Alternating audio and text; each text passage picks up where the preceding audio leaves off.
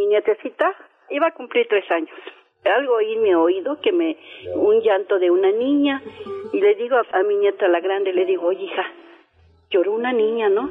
Y me dice, ay, sí, güey. Y Mariana, y empezamos a buscar a Mariana y Castro. Yo le decía, Dios, Señor, Jesús, tú te perdiste, Señor, tú te perdiste. Y le dije, Señor, no permitas que se me pierda. Gracias a Dios, mi niña apareció, apareció. Encuentro con tu ángel. Un espacio que te hace descubrir el placer de una vida entregada a Dios, sirviendo a las personas con las que convives. Encuentro con tu ángel, un programa conducido por Rafael Valderas. Comenzamos. Está iniciando un nuevo día.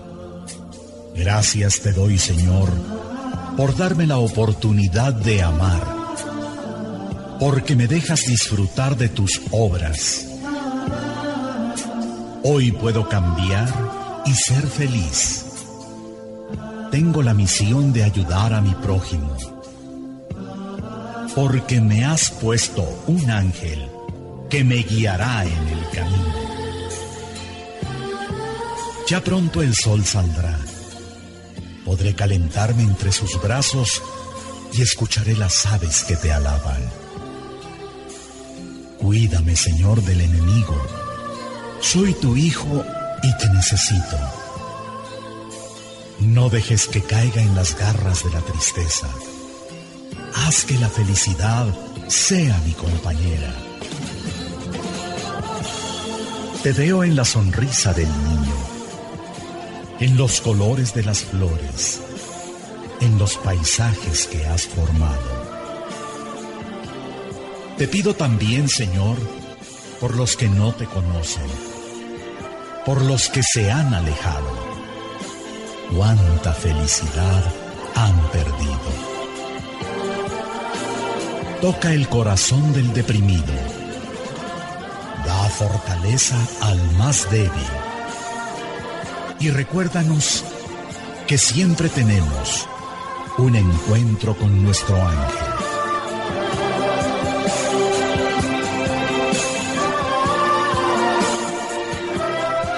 Este es un poema de Mario Córdoba en la voz de Guillermo Jiménez Rojas. Hola, ¿qué tal? Muy buenos días, bienvenidos a una emisión más de Encuentro con tu ángel. Es un gusto para mí saludarle en este domingo 25 de febrero de 2018. Vamos a iniciar el programa como usted bien lo sabe. Antes que nada, dándole gracias a Dios por todas sus bendiciones, por un día más de vida. Yo les quiero invitar en este momento a que hagamos una oración que nos pongamos en presencia de nuestro Señor, para que sea Él quien ilumine este momento, y quienes tengan Biblia, que la tomen. Vamos a buscar el Salmo número 56. Este salmo habla de un hombre perseguido implacablemente, apela al poder de Dios para que lo libre de sus adversarios. Nunca pierde la fe y promete darle gracias a Dios públicamente por el beneficio recibido. Dispongamos el corazón los invito para que lo abran.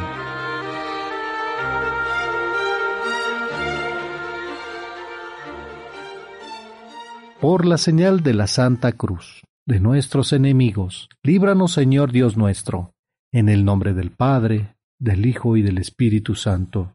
Amén. Amén. Oh Dios, ten piedad de mí, que me hostilizan, me acosan, asaltantes todo el día me hostigan todo el día y me miran cómo me debato. Qué numerosos son mis adversarios. En ti pondré, oh Altísimo, mi confianza, el día que tenga miedo. Renuevo mi fe en las palabras de Dios. Confío en Dios y no temo más. ¿Qué me puede hacer un ser de carne? Oigo todo el día palabras hirientes, no piensan más que en hacerme daño. Se agrupan, se ocultan, me siguen el rastro, se lanzan a la casa de mi vida, después de tanta maldad que no se escapen, que sobre ellos recaiga, oh Dios, la furia de los paganos. Tú contaste mis disgustos, recogiste mis lágrimas en tu odre, retrocederán mis enemigos el día que te invoque. Sé muy bien que Dios está conmigo. Mi fe renuevo en las palabras de Dios. Tengo fe en la palabra del Señor. Confío en Dios y no temo más. ¿Qué puede hacerme un hombre? No me olvido, oh Dios de mis promesas. Te ofreceré sacrificios para darte gracias, porque me sacaste de la muerte. No dejaste que diera un paso en falso. En presencia de Dios seguiré caminando a la luz de los vivos. En estos momentos te damos gracias, Señor, por el don que nos das de la vida. Te damos gracias por todas las dificultades, por todas las alegrías que nos das, porque sabemos que siempre estamos en tu presencia.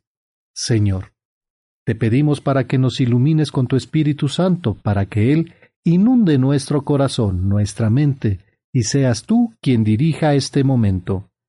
Te lo pedimos por la intercesión de nuestra Madre, la Virgen María Bendito seas, alabado seas, Dios Padre, Dios Hijo, Dios Espíritu Santo.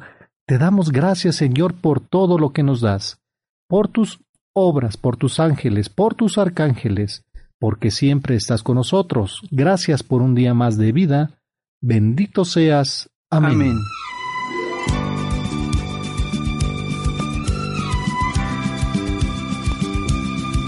Hoy es domingo 25 de febrero de 2018. Han transcurrido 56 días y faltan 309 para que finalice el año. En este día conmemoramos el segundo domingo de Cuaresma, el aniversario del Monte de Piedad, y festejamos a Valerio, Cesáreo, Néstor, Gerlando, Calixto, Aldetrudis, Lorenzo Bay, Xiomán mártir en China, Luis Versiglia, obispo mártir en China, Beato Sebastián de Aparicio religioso, franciscano español, que murió en Puebla, México, y Toribio. Te saludamos tus amigos. Muy buenos días, ¿cómo están? Yo soy Juan Carlos Torales. Y recuerden que en el cielo no se van a necesitar médicos, abogados o ingenieros, sino corazones transformados. Yo soy su amigo y servidor Rafael Valderas y hoy vamos a hablar de la vida de San Toribio Romo González, presbítero y mártir mexicano, protector de los mojados. Toribio, del griego ruidoso, movido.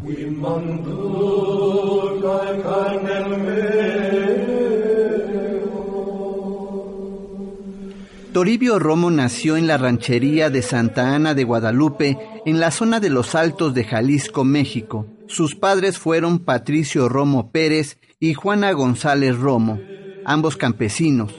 Recibió el bautismo en la parroquia de la Virgen de la Asunción. Sus primeros estudios los realizó en la escuela parroquial de su pueblo. Su hermana María promovió en él la educación, además de acompañarlo y auxiliarlo infundió en la vocación por el sacerdocio. A la edad de 12 años, por consejo de su hermana María y con el apoyo de sus padres, Toribio ingresó al Seminario Auxiliar de San Juan de los Lagos. Ocho años después, ingresó al Seminario de Guadalajara. El señor obispo Francisco Orozco y Jiménez le confirió el diaconado el 22 de septiembre de 1922 y el 23 de diciembre del mismo año administró la ordenación sacerdotal. El padre Toribio prestó sus servicios ministeriales en Sayula Tuxpan, Yahualica y Cuquio, todos poblados de Jalisco, en México. En la parroquia de Cuquio se encontró con el padre Justino Orona. El 9 de noviembre de 1926 se levantaron en armas más de 300 hombres de Cuquio contra la opresión de gobierno callista hacia la Iglesia Católica, que persiguió a muerte a párrocos y sacerdotes, quienes desde entonces vivieron escondidos en el campo y de un lugar a otro. En 1927, bajo las órdenes del obispo, el padre Toribio fue enviado a Tequila, Jalisco, porque esa diócesis estaba dominada por las fuerzas federales del presidente Calles. Allí encontró una antigua destilería en donde celebró misa a escondidas. En diciembre del mismo año su hermano menor se ordenó sacerdote. Se fue a Tequila a ayudarlo. Ambos vivieron escondidos en una barranca cerca del rancho de Agua Caliente que pertenecía al señor León Aguirre. El miércoles de ceniza 22 de febrero de 1928, el padre Toribio pidió a su hermano, el padre Román, que le oyera en confesión sacramental y le diera la bendición. El 25 de febrero, una tropa compuesta por soldados federales y agraristas, avisados por un delator, sitió el lugar y tomaron el rancho del señor León Aguirre. La tropa entró en la habitación del padre Toribio y le dispararon hasta matarlo. La familia pudo recuperar el cuerpo. Lo velaron en su casa y al día siguiente, domingo 26 de febrero, entre una multitud lo sepultaron en el Panteón Municipal.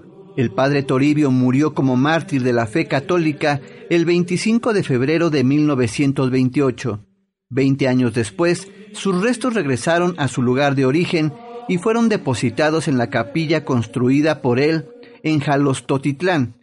El 22 de noviembre de 1992 fue beatificado y el 21 de mayo del 2000 fue canonizado por San Juan Pablo II junto con 24 compañeros. Y es parte de la vida de San Toribio Romo González, presbítero, mártir mexicano, protector de los mojados.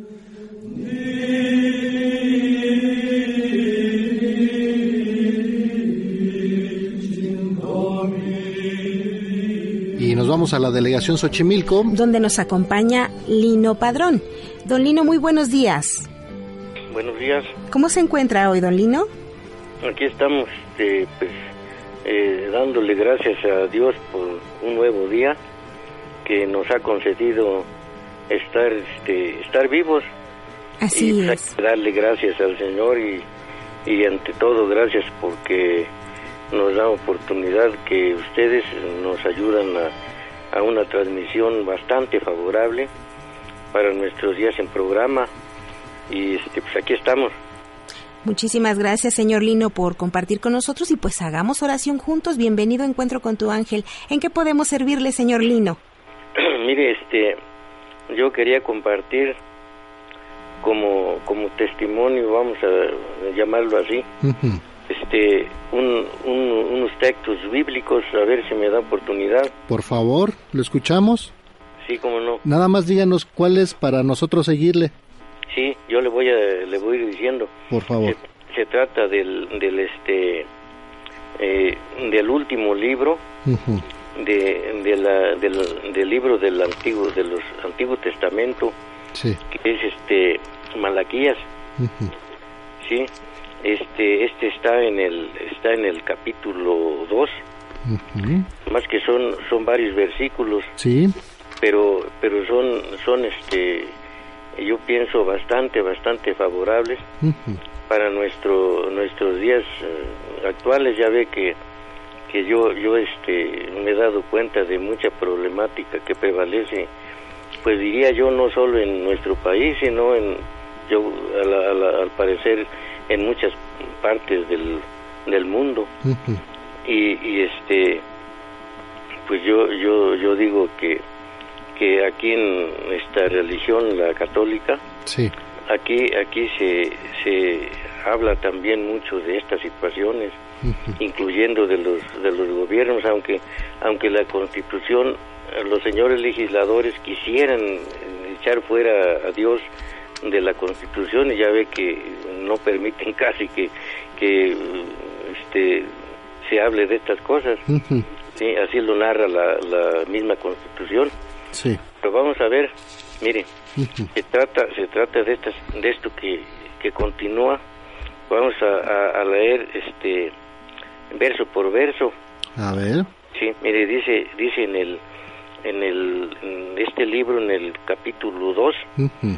dice ahora pues sacerdotes para vosotros es este mandamiento si si no escucháis y si no deci- decidís de corazón dar gloria a mi nombre, ha dicho Jehová de los ejércitos, enviaré maldición sobre vosotros y maldeciré vuestras bendiciones y ya las he maldecido, porque no os habéis decidido de corazón. Yo os dañaré la cementera, os echaré al rostro el estiércol, el estiércol de vuestros animales sacrificados, y seréis arrojados juntamente con él. Así sabréis que yo os envié este mandamiento para que permanezca mi pacto con Leví, ha dicho Jehová de los ejércitos. Mi pacto con él fue de vida y de paz. Se las di para que me temiera, y él tuvo temor de mí, y ante mi nombre guardaba reverencia. La ley de verdad estuvo en su boca, iniquidad no fue hallada en sus labios, en paz y en justicia anduvo conmigo, y a, muchos hizo apartar de la maldad, porque los labios del, sacerdote han de guardar la sabiduría, y de su boca el pueblo buscará la ley, porque es mensajero de Jehová de los ejércitos. Mas vosotros os habéis apartado del camino, habéis hecho tropezar a muchos en la ley, habéis corrompido el pacto de Leví, dice Jehová de los ejércitos. Por eso yo os he hecho despreciables, viles ante todo el pueblo, porque no habéis guardado mis caminos y hacéis excepción de personas al pueblo al aplicar la ley. ¿Acaso no tenemos todos un mismo Padre? ¿No nos ha creado un mismo Dios?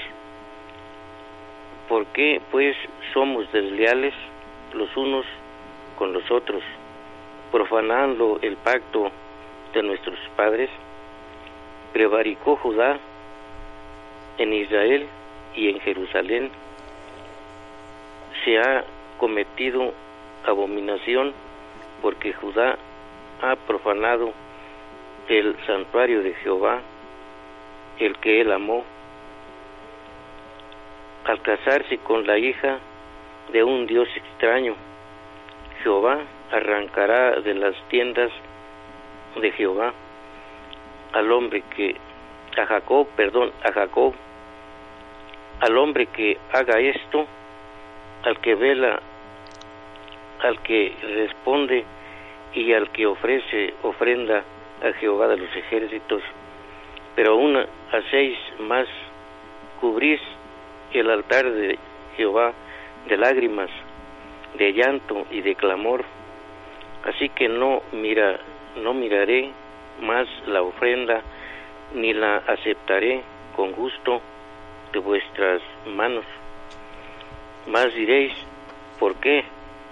Porque Jehová es testigo entre ti y la mujer de tu juventud, con la cual has sido desleal, porque ella era tu compañera y la mujer de tu pacto. ¿No hizo él un solo ser en el cual hay abundancia de espíritu? ¿Y por qué uno? Porque buscaba una descendencia para Dios. Guardaos pues en vuestro espíritu y no seáis desleales para que la mujer de vuestra juventud, para con la mujer de vuestra juventud, porque dice Jehová de los de Dios de Israel que él aborrece el repudio y al que mancha la maldad, el que mancha la maldad de su de maldad su vestido. Dijo Jehová de los ejércitos, guardaos pues en vuestro espíritu y no seáis desleales. Habéis hecho cansar a Jehová con vuestras palabras y preguntas. ¿En qué lo hemos cansado? En que decís, cualquiera que hace mal, agrada a Jehová. En los tales se complace, o sí, no. ¿Dónde está el Dios de justicia? Está aquí. Bueno, en este, en este es, es una pasaje hermoso que nos pega tanto a todos los ciudadanos de todos los países como a, quienes están al frente de los gobiernos, aunque no quieran en la Constitución que se mencione la palabra del Señor. Claro, y aquí nos leyó dos, dos este, capítulos, que fue el de amenazas a los sacerdotes y el respeto al matrimonio. Así es, así es. Del libro de Malaquías en capítulo 2. Ante todo, ante todo, la lealtad, la deslealtad entre las familias y lo que usted quiera. Y cómo Dios, yo considero esto importantísimo, cómo Dios está atento, aunque sea libro, libro del Antiguo Testamento, Dios es Dios desde antes, es ahora y mañana y pasado, es el mismo Dios. Entonces, entonces, este, yo, yo digo esto, este, eh, nos, nos pega a todos. Y, y, le, y le voy a leer, aquí tengo otros, es poquito, es, este ya es el libro de Mateo, en el capítulo 8, el capítulo 8, son, son poquitos, es poquito, mire. A ver, es Mateo, Mateo capítulo 8. Mateo capítulo 8, del 1, ese, ese es progresivo, del 1.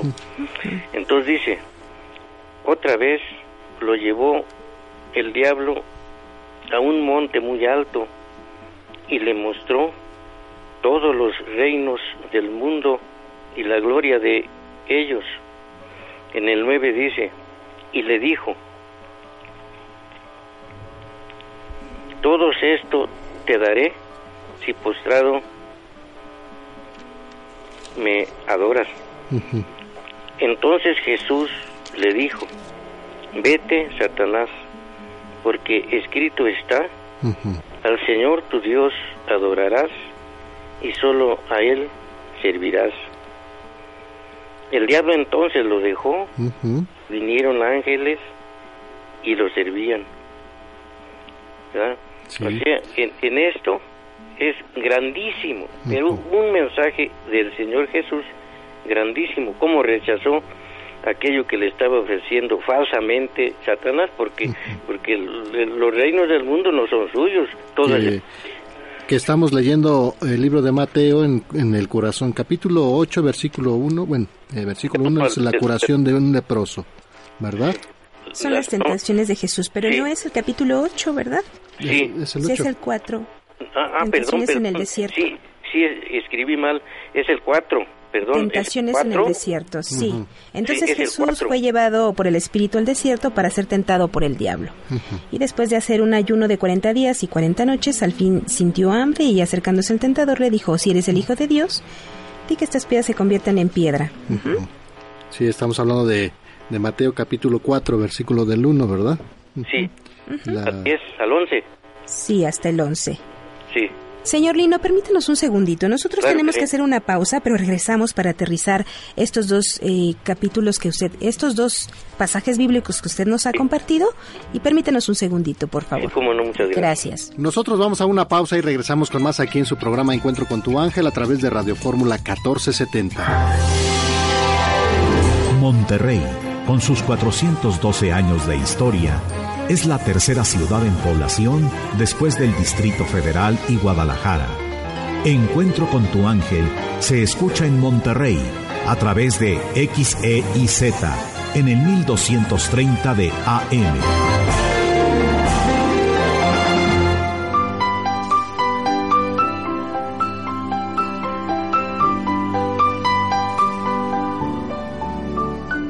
Y continuamos en la delegación Xochimilco. Con el señor Lino Padrón. Señor Lino, muchísimas gracias por la espera.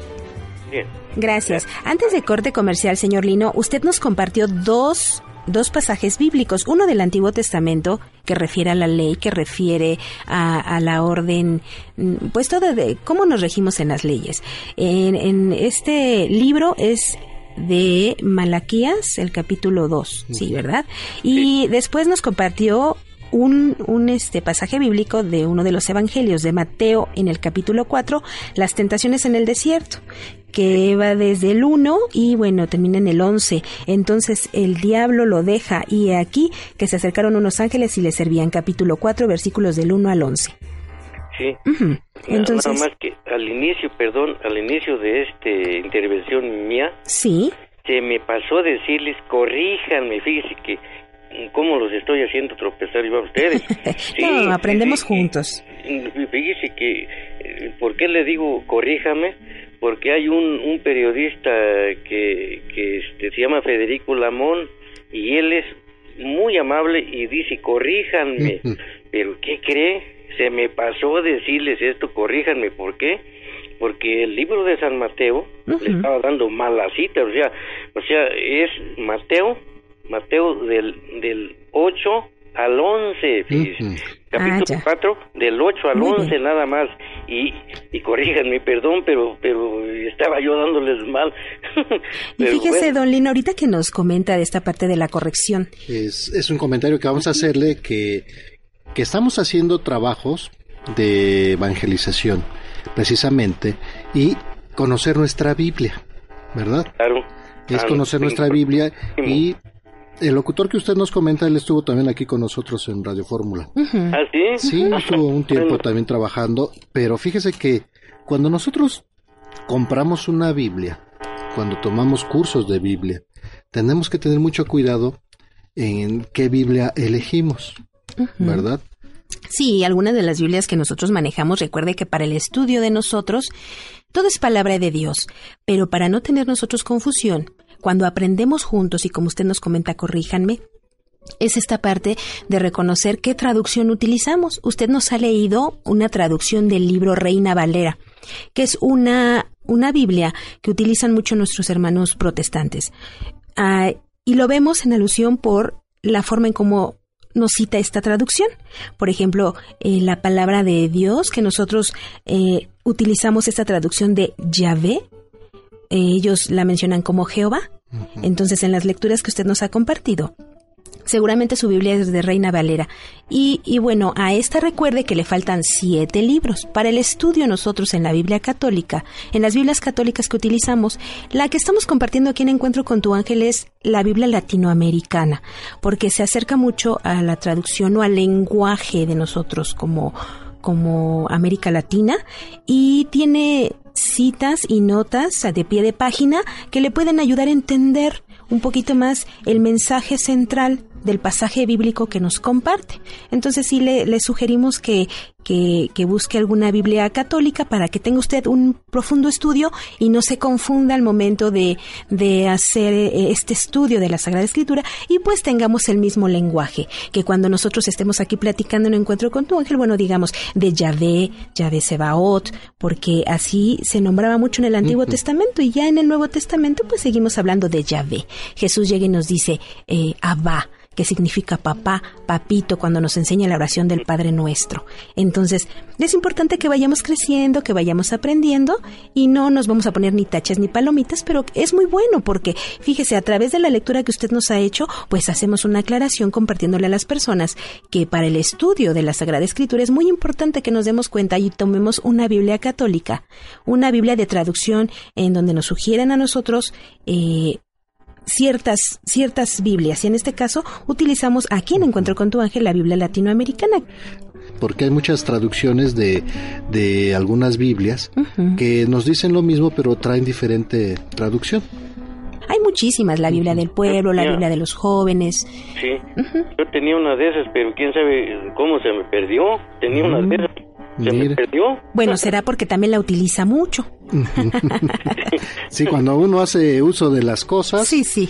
es corremos el riesgo de, de que se nos pierda en algún momento, ¿verdad? Pero no hay problema, aquí estamos este para aclarar y que nos aclaren dudas y aprender también, porque todo lo que aprendemos todos y cada uno de, de nosotros.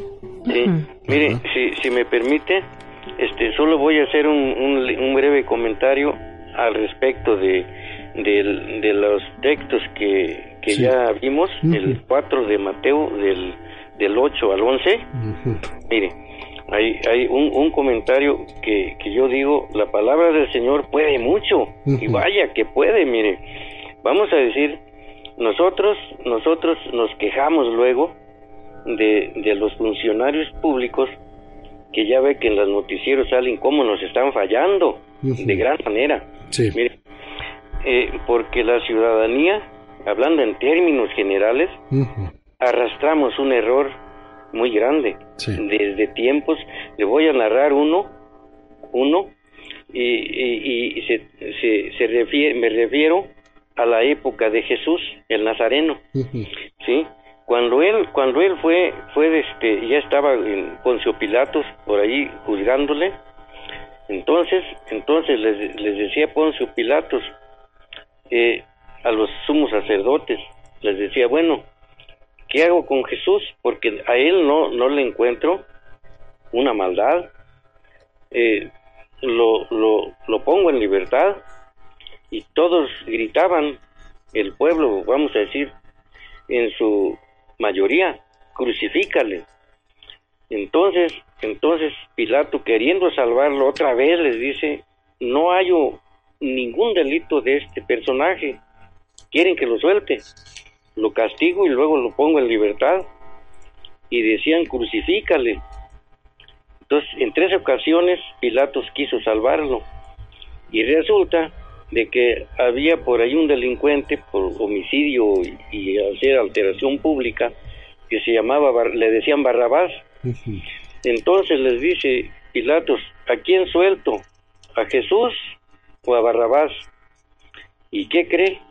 El personal gritaba a Barrabás. Qué curioso, ¿no? Vamos a decir, el pueblo elige a un hijo del diablo, perdón por la expresión, y condena a un justo. Ese es el error que arrastramos desde, desde y hace mucho tiempo hasta nuestros días.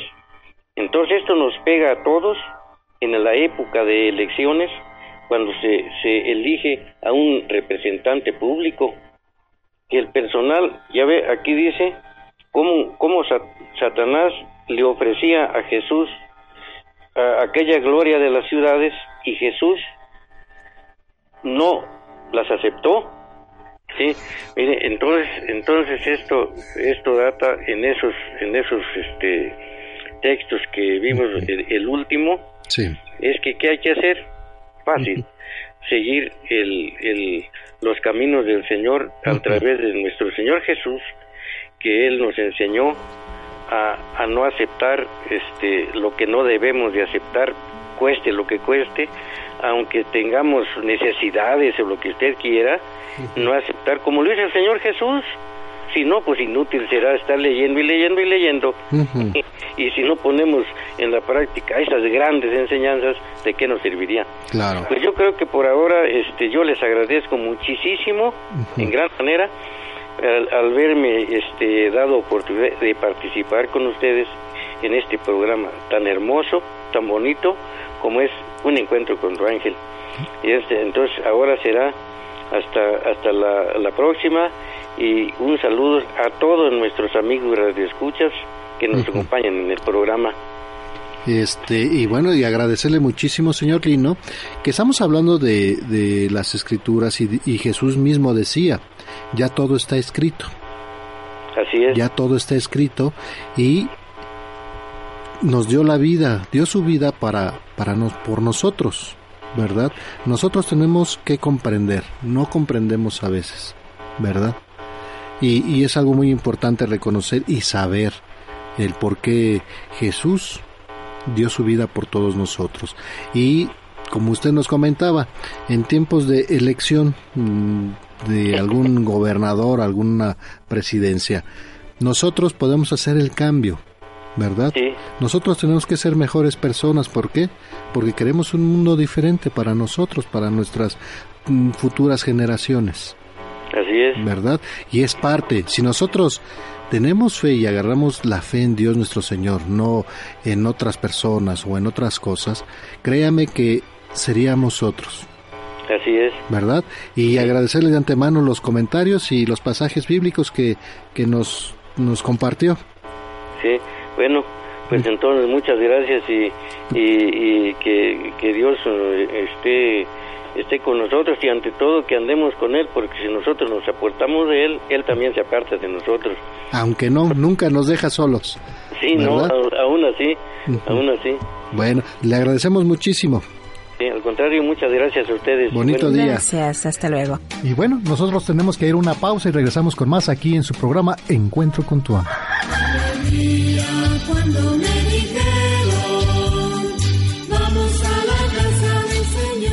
Encuentro con tu ángel te invita a su misa de acción de gracias este jueves 8 de marzo en la parroquia de San Pedro Apóstol, Avenida Juárez sin número en el centro de Coajimalpa. Daremos inicio con el Santo Rosario a las 10 de la mañana y a las 11 la Santa Misa. No lo olvides, jueves 8 de marzo, te esperamos.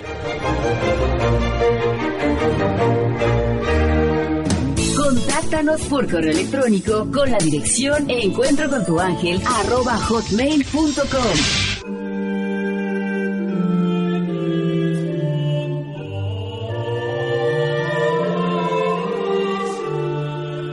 Evangelio según San Mateo. José asume la paternidad legal de Jesús.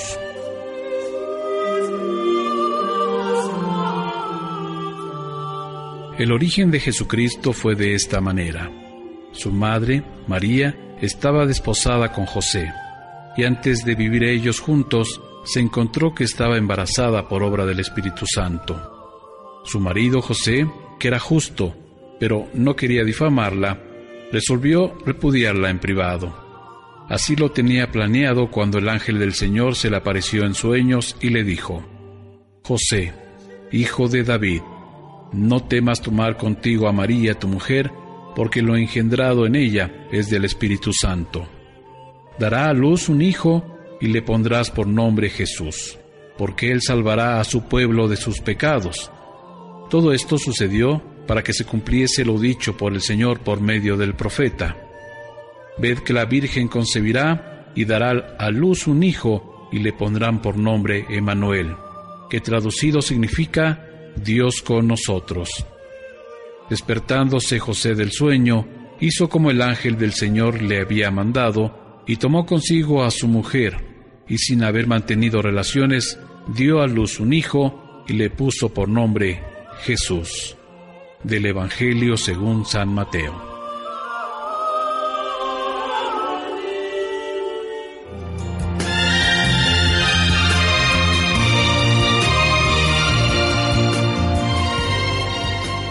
Y nos vamos a la delegación de Tláhuac. Donde nos acompaña Ramón Rincón.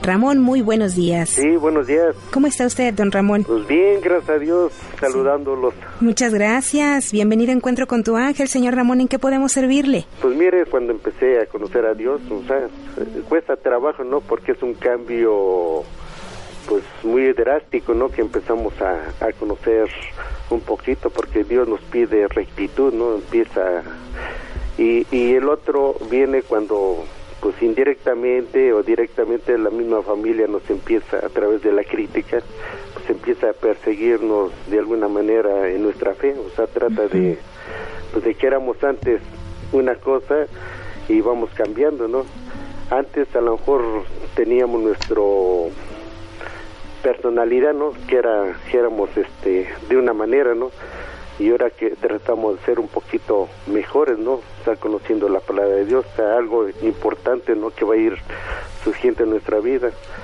Y hay personas, y como dicen, ¿no? Lo más difícil es en nuestra propia familia dar el mensaje, y es ahí donde cuesta trabajo.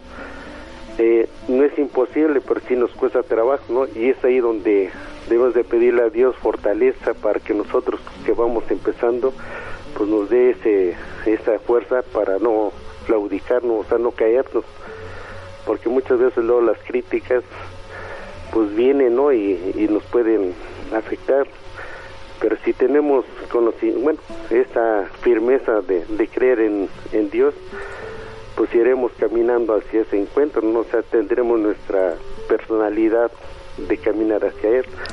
Y lo que venga, pues, como dicen, ¿no? Él es nuestro pastor, Él, él cuidará de nosotros y no dejará que caigamos, ¿no? Pero es nuestra fe que nosotros debemos de tener firme. Claro. No dejar que nos ataquen, sino pues salir como nuestro Señor Jesús, ¿no? O sea, Él de alguna manera, Él llevaba a cabo su peregrinar, su misión, ¿no? Todos tenemos una misión en esta vida y en nuestra, por algo Dios nos ha dejado. vivir, no conocer los planes de Dios para poder discernir nosotros y ver cuál es nuestro lo que nos corresponde hacer por los demás. Que no no no que nos sirva a la gente sino servir a, los demás que es lo que él nos invita no que nosotros eh, conozcamos nuestra fe para poder dar el servicio. Sabemos que el servicio no se lo damos a, a, la nada sino que se lo damos a él ¿no? porque como él decía eh, el que el que ve a su semejante me ve a mí en él estamos viendo en nuestros semejantes estamos viendo a nuestro Señor Jesús y si queremos obrar con, con ese amor y, y lo damos, entonces se lo estamos dando al Señor. Como nos decía, no, esas son las obras que Él nos invita a que hagamos, no que demos sin pedir, sino que lo demos eh, sin, sin cobrar, ¿no? como un servicio al prójimo. Señor Ramón, usted al principio, ahorita que está en esta gran plática que nos está compartiendo en su testimonio, nos dijo, yo antes tenía una vida, ahora tengo otra. Y me acordé de, de uno de los apóstoles de Jesús, que es San Pablo. ¿Se acuerda que San Pablo también fue un, perseguidor de los cristianos? Y decía que para qué profesaban la fe en Cristo. Y después él, antes era Saulo de Tarso. Y entonces Jesús se le aparece ya resucitado, le dice, Saulo, Saulo, ¿por qué me persigues? Y entonces es cuando él tiene una conversión de tres días, queda ciego. Y entonces en esa ceguedad, cuando él, eh, Jesús le va indicando que tenía que dirigirse a cierta casa, tenía que ir a, un lugar en donde lo iban a atender y ahí iba a recuperar la vista. Cuando él regresa, este, cuando a él vuelve la vista, él pues ahora sí que distingue y puede ver que Cristo es el Hijo de Dios y de ser perseguidor se convierte en un perseguido. Entonces usted decía, es que antes yo tenía una vida y ahora tengo otra vida. Porque el mismo San Pablo dice, porque ya no soy yo el que vive en mí, sino es Cristo el que vive en mí. Y esta es la diferencia, señor Ramón. la diferencia que usted nos está compartiendo es que aunque nos persigan los malos comentarios, que aunque nos desanimen muchas cosas que vivimos en la familia, pues si nosotros sabemos que Cristo vive en cada uno de nosotros, eso es lo que nos debe de empujar a salir adelante porque tenemos un Dios que cumple sus promesas, señor Ramón. Entonces, cuando usted ahorita nos está comentando esta situación y todo lo que nos está compartiendo, es cierto, tenemos que dar un servicio porque, como bien lo dice San Pablo, ya no es, ya no soy yo el que vive en mí, sino es Cristo el que ahora habita en mí porque somos casa y templo del Espíritu Santo. Entonces, cuando nos dejamos guiar por esto, pues es cuando nosotros damos testimonio. Y cuesta mucho trabajo porque a veces los hijos que no quieren ir a misa, el estudio es muy importante y como bien lo comentaba Rafael en, algún momento, es importante el estudio, pero es más importante que ese estudio nosotros lo vivamos con dignidad, dándolo a un servicio a la gente que realmente lo necesita. A través de ese testimonio podremos pues compartir mucho, señor Ramón, y es lo que ahorita nos está usted compartiendo.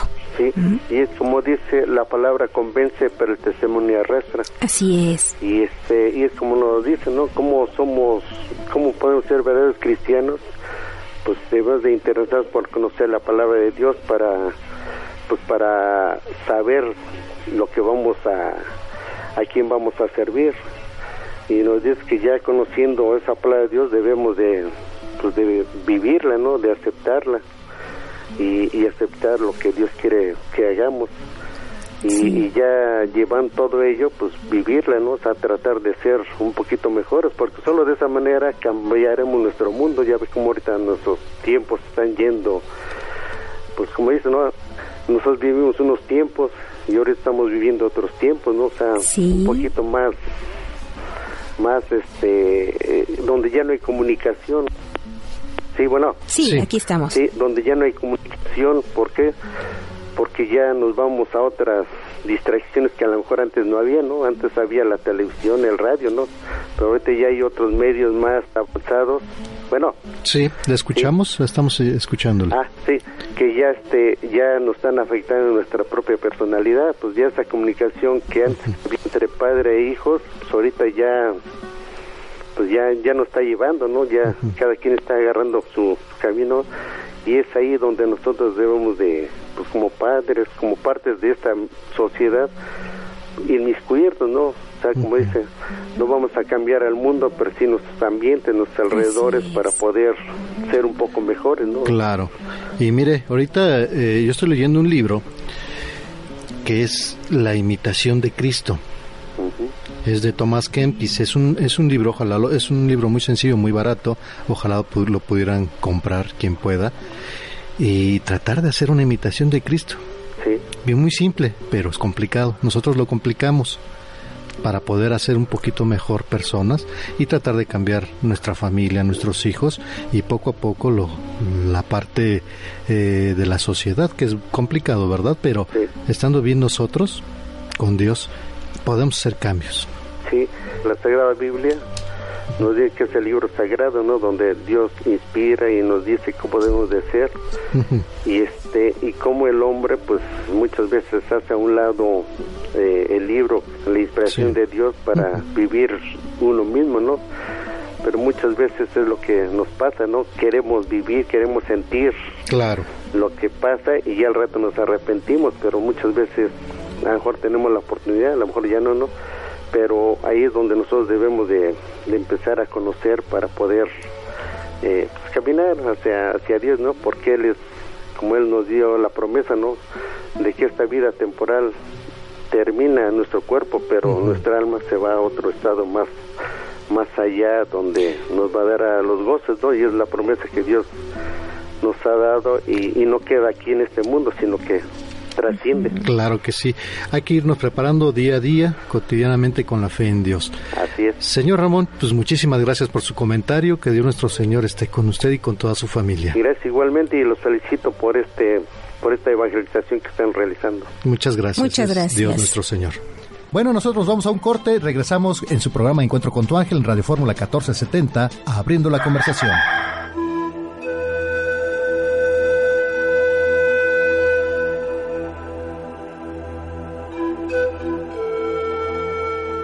No olvides los días hermosos.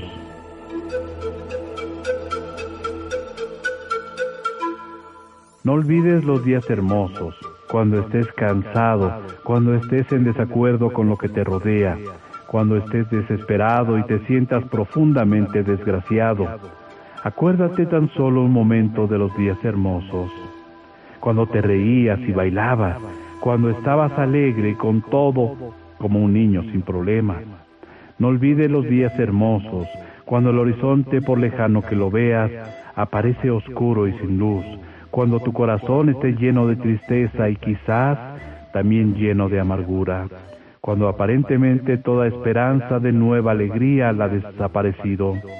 Te lo suplico, busca cuidadosamente entre los recuerdos los días hermosos, los días en que todo marchaba bien sin nubes en el cielo, cuando cerca de ti había alguien que te hacía sentir amparado, cuando podías todavía entusiasmarte. No olvides los días hermosos. Si los olvidas, no volverás jamás a sonreír. Vuelve a ser dueño de ti mismo. Llena tu espíritu de pensamientos alegres, tu corazón de misericordia, dulzura y de amor, tu boca de una sonrisa y todo volverá a ir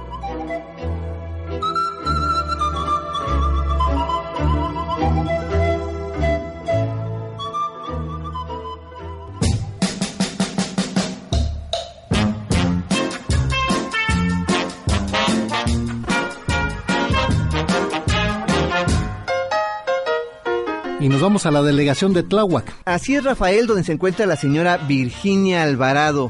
Muy buenos días, señora Virginia, ¿cómo está? Buenos días. Pues emocionada, la verdad. Me encuentro ahorita, pues sí, me, me embarga la emoción. Le agradecemos mucho que nos llame y aparte pues con ese ánimo, con ese corazón, pues digamos abierto a poder compartir, ¿no es así, de Dios, señora Virginia? Voy a, a compartir eh, eh, pues mi testimonio.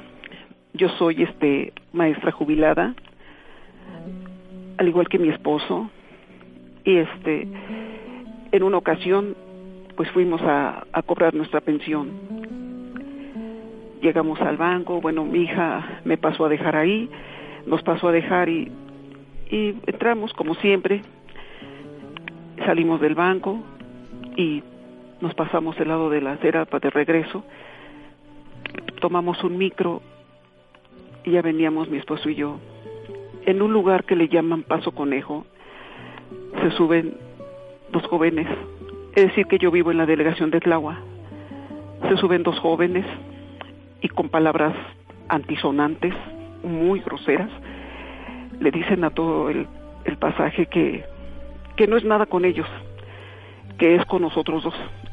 Yo iba sentada hasta la parte de atrás, mi esposo iba ahí junto a la puerta, y pues con palabras muy groseras se dirigieron a nosotros.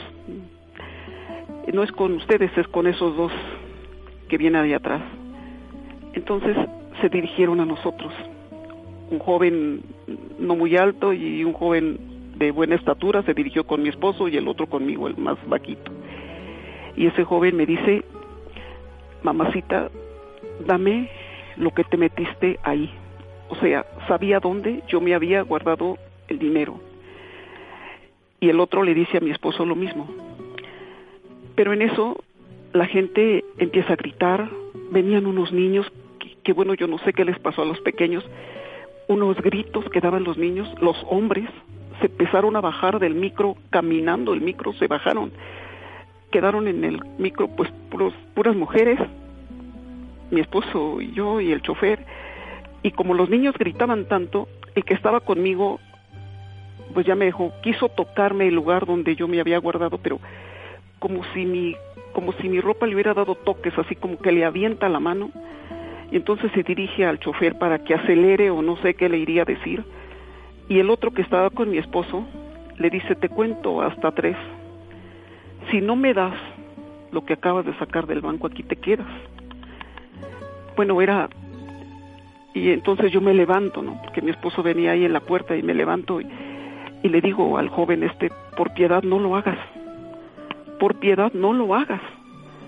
Pero él saca la pistola y se la pone a mi esposo en el estómago y entonces yo le digo en ese momento, por la Virgen Santa, no lo hagas.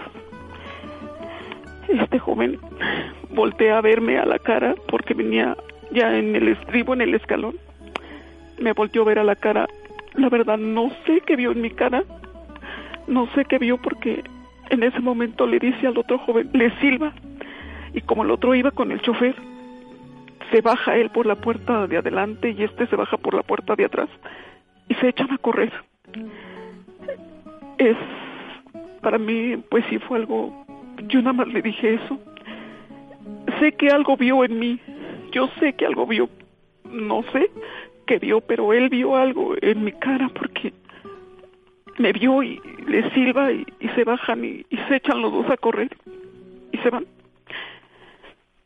Y pues bueno, ya después ya la gente, unas chicas se acercan y me preguntan, ¿verdad? ¿Vienen del banco? Pero yo ya, ya era tanta mi, mi angustia que me solté a llorar. Me solté a llorar, no podía controlarme y, me solté a llorar. Sí. El chofer nos dijo que nos bajáramos. No, no, dije, no, yo no me bajo. Yo me bajo hasta que lleguemos al centro de Tlahuay y me voy a bajar. No me voy a bajar aquí. Y ya llegamos al centro de Tlahuay, ya me bajé.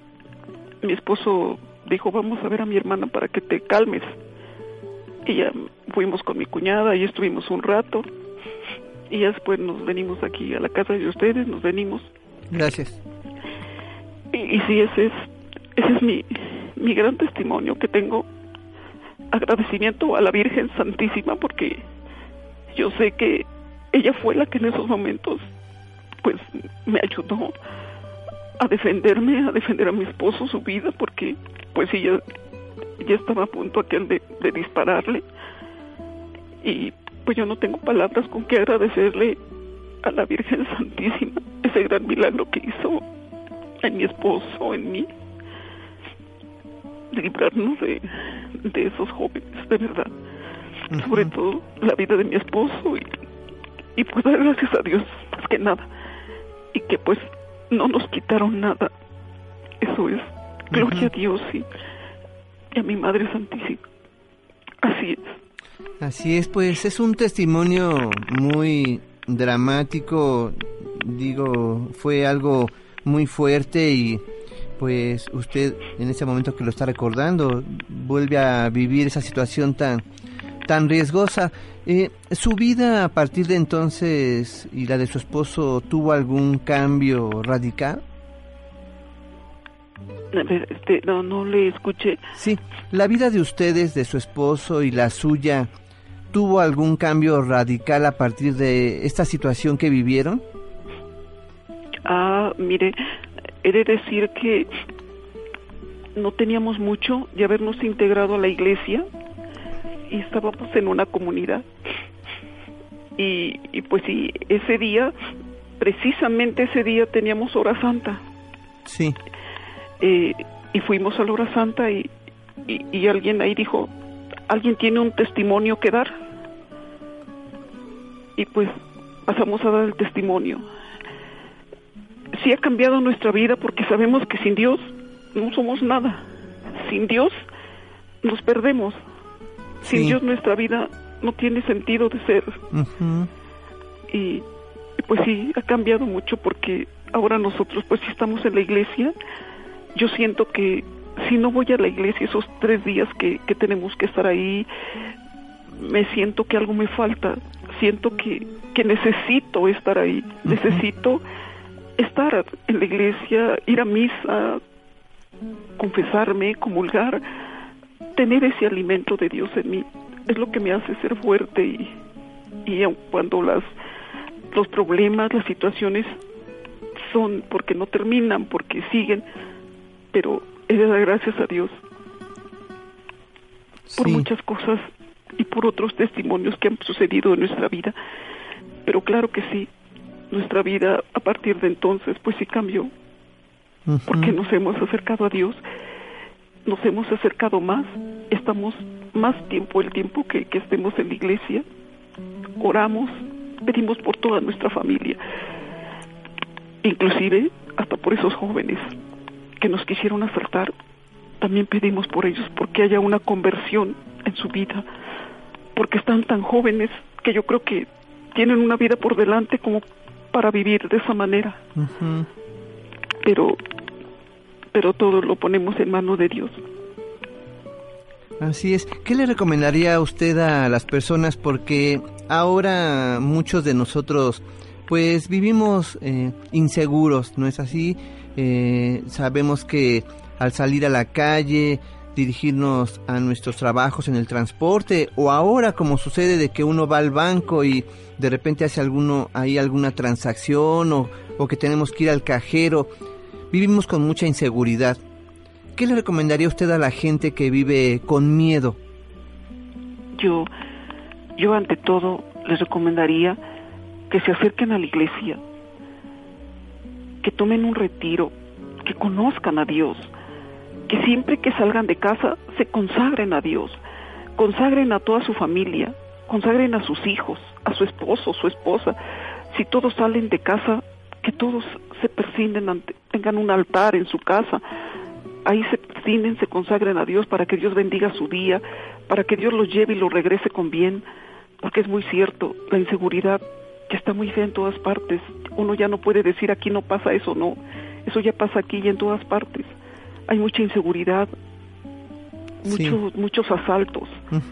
Y eso es lo que habría uno que hacer, consagrarse a Dios, pedirle a Dios que siempre nos cuide a nuestra Madre Santísima, que nos regrese con bien a nuestra casa, que nos libre en nuestro camino de un asalto, de un secuestro, una violación, un atentado, de un imprudente, hasta de una muerte repentina que nos libre Dios, porque cuántos imprudentes hay en la calle también manejando. Sí. Entonces, todo eso yo les pediría a Dios que se consagren sí. a, mi Padre Dios el Altísimo, a nuestro Señor Jesucristo, el Espíritu Santo, y sobre todo a nuestra mamita María, que es la intercesora por nosotros ante su Hijo. Que no nos olvidemos que ella, que tenemos una madre que siempre nos cuida y que tengamos fe en Dios, que nos acerquemos a Dios porque estamos tan alejados de Dios. La juventud está tan alejada, ya no se acerca a Dios, ya no van a orar, ya, ya no van los niñitos a ofrecer flores a la Virgen. Yo recuerdo ahora sí mi madre nos llevaba a ofrecer flores a la Virgen en el mes de mayo. Ahora los niños ya son contados los niños que van a la iglesia a ofrecer flores. Contados a los que llevan, ¿no? Sí, exactamente. Porque los niños no van solos, ¿verdad? No, claro, van acompañados por su mamá o la abuelita. Y, y sí, son contados los pequeñitos que llevan a la iglesia a ofrecer flores. Entonces yo sí les pediría a todos que se acerquen a Dios. No hay como Dios para que nos cuide, nos proteja. No hay como nuestra Madre Santísima. No lo hay, de verdad no lo hay. Estando con ellos, claro, problemas va a haber, porque va a haber, porque no vamos a decir que se van a terminar. Pero amparados por ellos, protegidos por ellos, los problemas van y vienen, pero nosotros seguimos. Y eso es lo que yo recomendaría a todos, que tengan esa fe en Dios, que se acerquen a Dios, que vayan a misa los domingos mínimo, que ofrezcan ese día, que ofrezcan su comunión por su familia, por sus problemas, por sus enfermedades, por todo lo que se vive en este tiempo. Y ahora que está usted hablando de esta consagración, y que bueno, parte de esto es pues encomendarnos a Dios antes de salir de nuestros hogares, encomendar a nuestra familia también, eh, nosotros solicitar la protección de Dios en todos los ámbitos de nuestra vida. Pero ¿qué otras cosas más debe uno de hacer para consagrarse? Porque digamos uno puede, puede pedirle a Dios, pero ¿qué tenemos nosotros que darle a Dios o cómo podemos realmente tener esta consagración completa? Yo siento que el acercarse a Dios también hay que agradecer lo que nos da diario. También hay que agradecerle a Dios la vida, el haber despertado, el tener un alimento que llevarse a la boca ese día ¿Cuántos hogares no tienen ni que llevarse a la boca? ¿Cuántos hogares a lo mejor una persona ya no abrió sus ojos hoy? Entonces hay que agradecerle a Dios, hay que estar con Él y siempre hay que confesarnos, hay que acudir al confesionario, hay que acudir a la comunión, a la Eucaristía. Eso es estar cerca de Dios, acercarse más a Él. Y como dice, no únicamente pedir, sino también yo dar algo, yo darle algo, yo dar un cambio de mi vida. Si yo era gritona, enojona, soberbia, ir cambiando todo eso en mí, esos sentimientos, arrancarlos de mí, pedirle a Dios que me ayude a ser mejor persona, a que me quite esos miedos a la mejor, ese miedo a salir de la calle, a salir a la calle, ese miedo, e, esa soberbia, ese enojo constante, que me quite todo eso, Dios, que me ayude a ser mejor persona, una conversión en mí misma. Eso es lo que también a Dios le agrada, ser como ese hijo pródigo, ¿no? Que regresó arrepentido a ver a su padre, que reconoció sus errores y regresa arrepentido a ver al padre. Así nosotros, reconocer que hemos ofendido, que hemos pecado, que hemos juzgado, que a lo mejor hemos calumniado, reconocer, pedir perdón y hacer un cambio en nuestra vida. Eso es lo más importante, cambiar, ser diferentes, alejarnos de todo lo negativo y ser mejores personas, ser humildes, ser sencillos. Así y es. Ayudar al prójimo cuando él lo necesite. Sí. Eso es lo que yo diría que nos acerca a Dios también. Y no olvidarnos de la confesión y de la Eucaristía, claro, y asistir a las celebraciones. Me parece muy bien todo lo que usted nos dice y no sé si usted pudiera hacer alguna recomendación, digamos, a las personas que de pronto se vean en una situación de asalto. ¿Qué eh, actitud debemos de tomar los creyentes ante una situación similar a la que usted vivió? Pues mire, mi esposo me preguntó, cuando ya estábamos más tranquilos, al siguiente día me dice, ¿tú tuviste la intención de darle el dinero a esa persona? Yo le dije no. Nunca en esos momentos yo, no sentí ni siquiera tenga. En un asalto yo sé que uno tiene que ser más listo, uno tiene que ser precavido. Ante todo, sí, es amor a Dios, acordarnos de Dios en ese momento, pedirles que nos ampare, que nos cuide, que no atenten con nuestra vida. Pero si quieren el dinero, pues ahí está. Pero que no nos quiten la vida. Yo no tuve, no cruzó ni por mi mente ni, ni nada decirle ten, ni mi esposo tampoco. Pero yo les pediría a las personas que sean listas, que no pongan en riesgo su vida. Hay personas que ya no se tientan el alma de verdad. Sí. Y simplemente disparan y ya.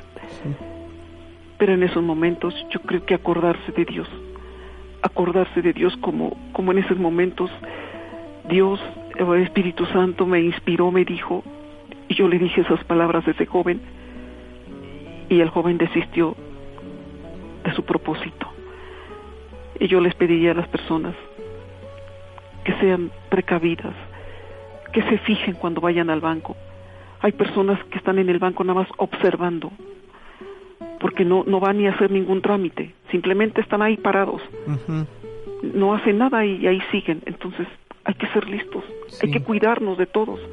Y al salir de casa, pues hay que pedirle a Dios a dónde vamos. He de decirle también que, que, ese día yo llevaba una revista, siempre llevo una revista de, de selecciones. Y esa revista trae en la portada, yo había visto a Juan Pablo II. Y, y, ese día se me olvidaba la revista y me regreso y digo, ay no, él nos tiene que acompañar porque él nos cuida. Y eché la revista en una bolsita de plástico. Sí. Pero al pasar los días, veo la revista y no era Juan Pablo II el que venía en la portada, era Benedicto. Entonces, digo Dios, Dios es muy grande.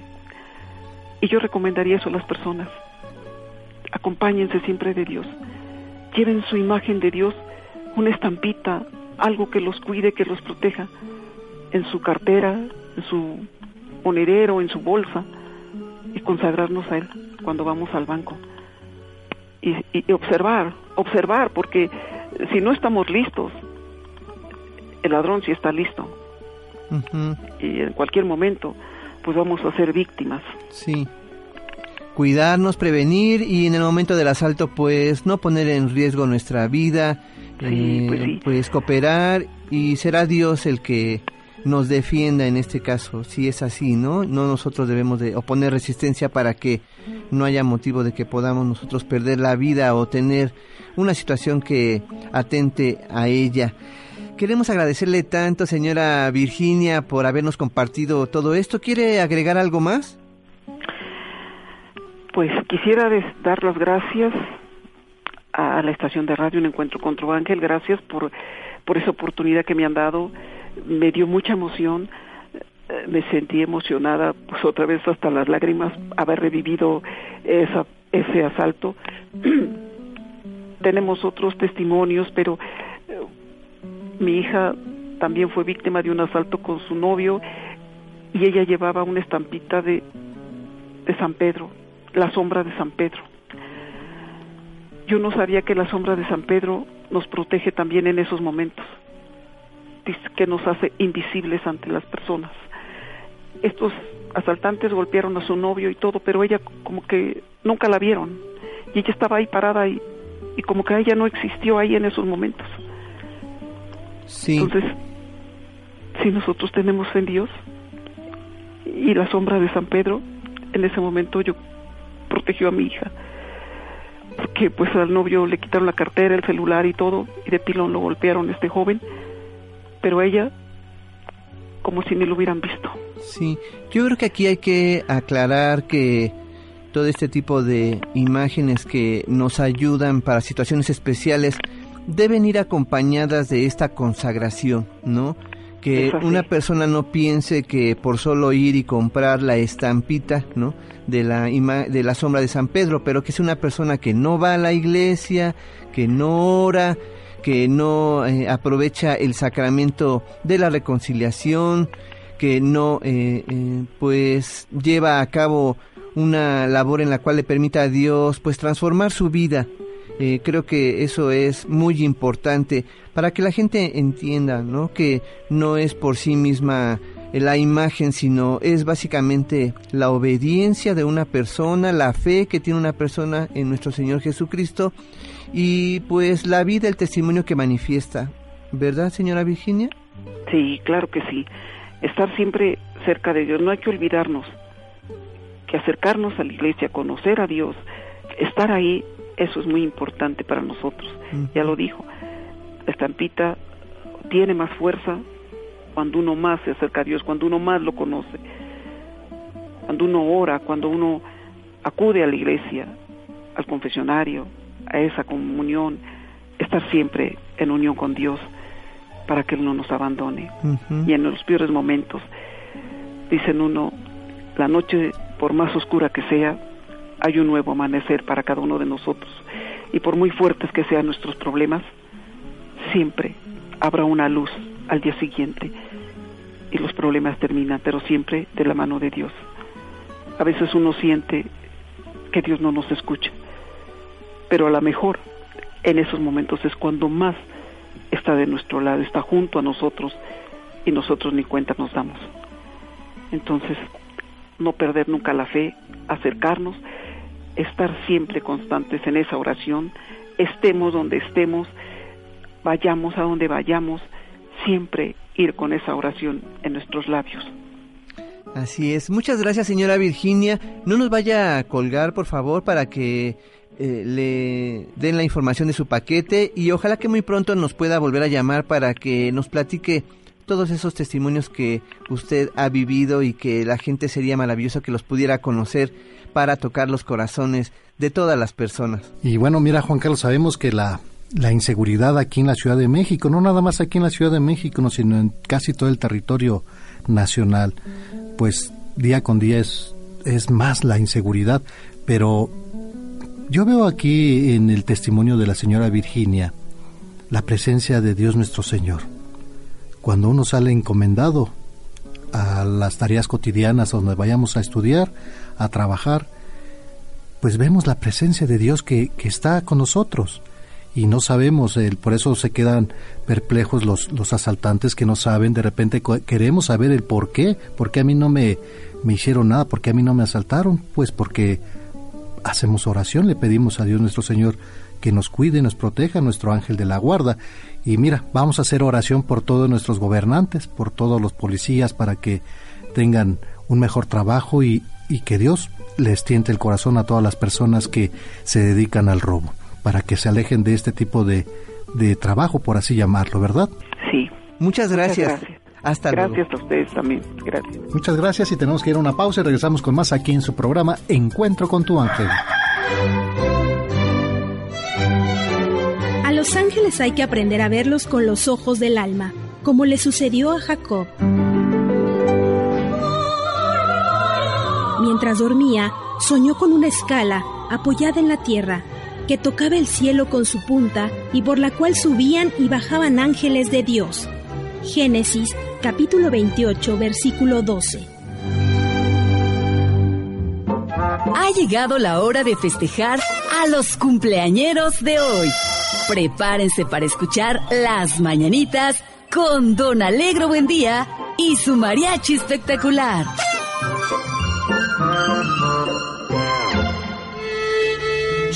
¡Órale! No haga ruido, qué sorpresa. Hágase para acá. Oye, tú del guitarrón. El del guitarrón, hágase.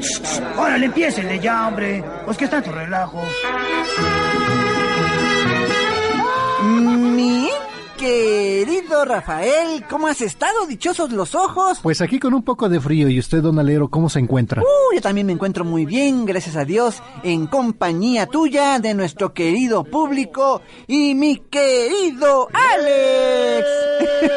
Soy yo. ¿Cómo está, don Negro? Muy, pero muy buenos días. mi querido Alex, te veo un poco apagado. Sí, estoy apagado, señor. Trato de echarle ganas, pero... cuando usted llega con las manos vacías, por más que uno quiera animarse, nada más, no, señor. ratito, mi querido, le llega. Ah, es que así dice. El pedido. Vas a ver Al que ratito llega las pizzas cuando van a llegar. pues mira, te salieron gratis una hora después, pero ¿qué más quieres? Una hora después, no han llegado, señor, ya vamos para 24 horas. ah, mira, entonces yo creo que hasta nos van a pagar por recibirlas. Déjame presentarte al mariachi de Julio Viernes y Elena Bonachosca. ¡Sí, señor! Gracias por venir estos dos grandes escritores de la literatura internacional. Bienvenidos. Y fíjate, mi querido Allen, en esta ocasión, Julio Viernes y Elena Bonachosca nos vienen a hablar de los nuevos libros que están escribiendo. Gracias por venir. Gracias por la invitación. ¿Qué nuevas obras están escribiendo, mi querido Julio Viernes? Ay, pues déjeme que le cuente. Una de las nuevas obras que escribí se llama Cada logo con su lema. ¿Cada qué? Logo con su lema. Loco. Logo, logo sordo. Ah, Cada logo con su lema. No me diga. Y este, ¿cree que es un libro que este sea adecuado para esta época o de qué trata? Claro que sí. Pues porque habla de las campañas políticas de nuestro país en las próximas elecciones. Viene con todos los logos de los partidos y su lema respectivo. Sí, Ojalá lo razón. puedan leer. Recuerden que se llama Cada logo con su lema. Un este libro político, cada logo con su lema. Muy bien. Señora Elena Bonachosca, ¿qué libro está escribiendo usted? Otro libro que acabo de escribir se llama Decoradora de Escondites. ¿Decoradora de escondites? Sí. ¿De qué trata? Es una novela policíaca que trata de una diseñadora de interiores que decoraba los escondites de los capos de México. Está diseñada para que le guste a todo público. Decoradora de escondites. Muy bueno. ¿Qué otro, mi querido Julio Viernes? Otro libro que acabo de escribir se llama Piojos que no se ven, comezón que se siente. Piojos que no se ven, comezón que se siente. ¿De qué trata? Es una novela de ciencia ficción que habla de una invasión de parásitos. Es para que se dejen de rascarse la cabeza y hagan algo productivo. de que se pongan a leer. ¿Qué otro libro, mi querida Elena Bonachosca? Pues el otro que acabo de escribir se llama Cómo tocar fondo en distintos ritmos. ¿Cómo tocar fondo en distintos ritmos? ¿De qué Ah. trata? Es una colección de títulos de fondos musicales para momentos en los que estamos pasando circunstancias difíciles. Traigas una para las mañanitas, son muy difíciles también, ¿eh? Este es para animarse. Anímense a leerlo. Yo creo que sí. ¿Qué otro libro, mi querido Julio Viernes? Otro libro que acabo de escribir se llama El año chino es pirata. ¿El año chino es pirata? ¿De qué Sí, trata? Trata de toda la fayuca que nos llega de tierras orientales y que cada año inunda con productos apófricos el mercado mexicano. Compren el libro y no compren de contrabando. Ya por último, mi querida Elena Bonachosca, ¿qué otro libro escribió usted? Otro libro que acabo de escribir se llama Aladino y su mal genio. ¿Aladino y su mal genio? Es una adaptación de esta obra de literatura universal. Y el que ya está de mal genio es Lalo. ¿Por qué Sí. no nos apuramos? Dice. Vamos a apurar. Ay, Lalito, ay, Lalito.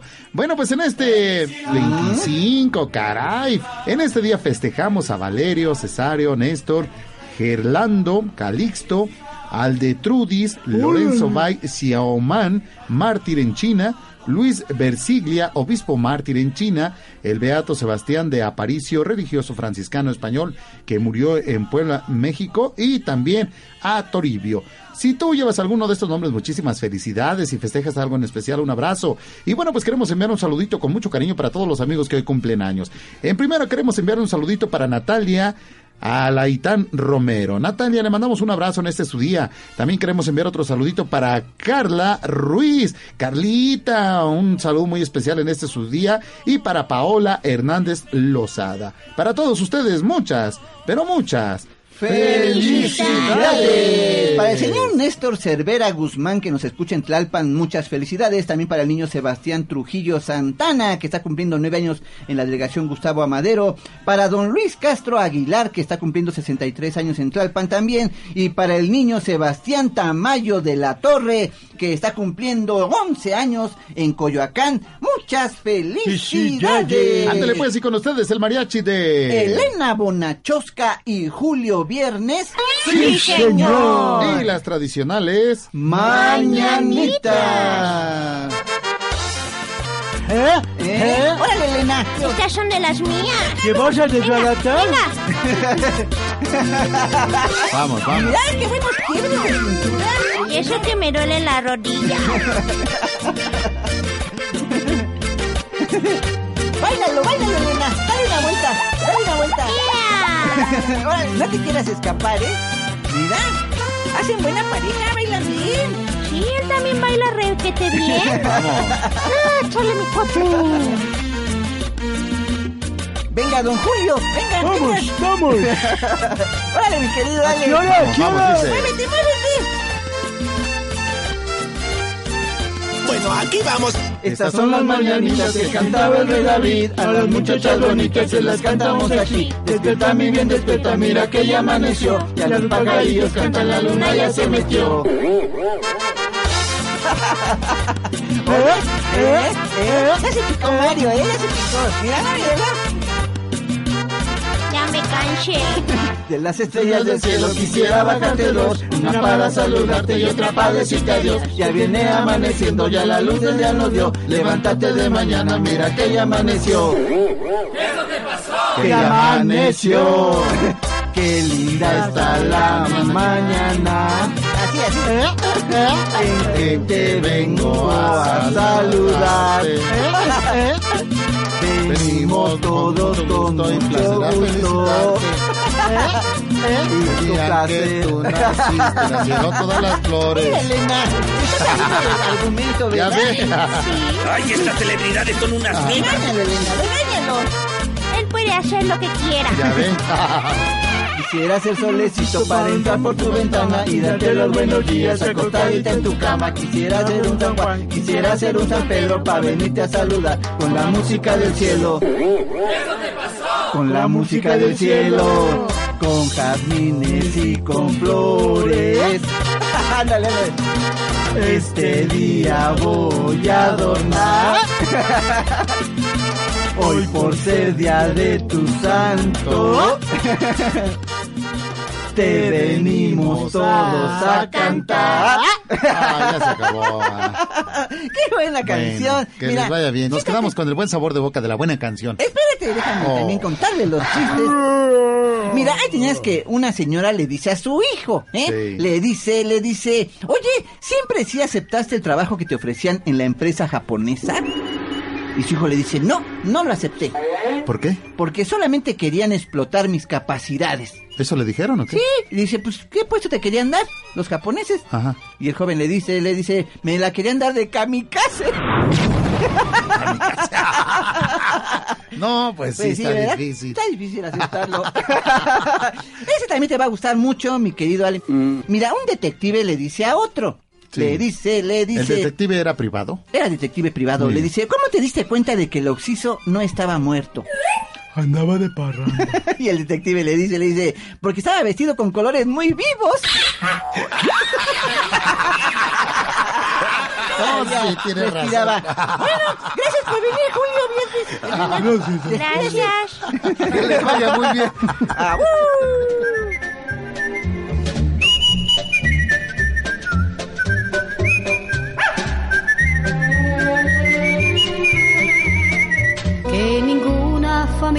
comience en cualquier de repente. Que ninguna familia se acabe por falta de amor. Febrero, mes consagrado a la Sagrada Familia. La Sagrada Familia de Nazaret es modelo de la vida matrimonial y familiar.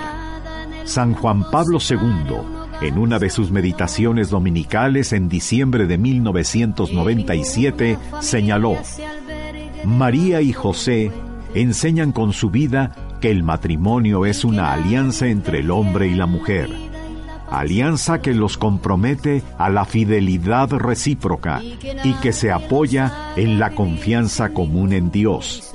Se trata de una alianza tan noble, profunda y definitiva que constituye para los creyentes el sacramento del amor de Cristo y de la Iglesia. En ocasiones, febrero también marca el inicio de la cuaresma. Pese a ello, en este mes se da un espacio entre las celebraciones de la Navidad y dar mayor atención a la vida pública de Jesús. Bendecido, Señor, las familias. Amén. Bendecido, Señor, mía también. Regresamos con más en Encuentro con tu ángel, tercera cadena nacional.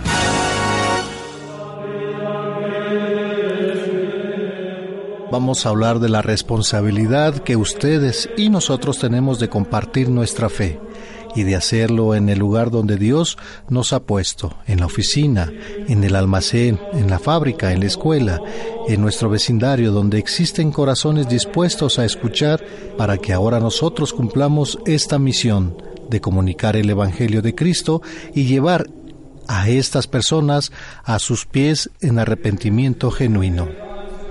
El tema más importante en la Biblia es la salvación de las almas.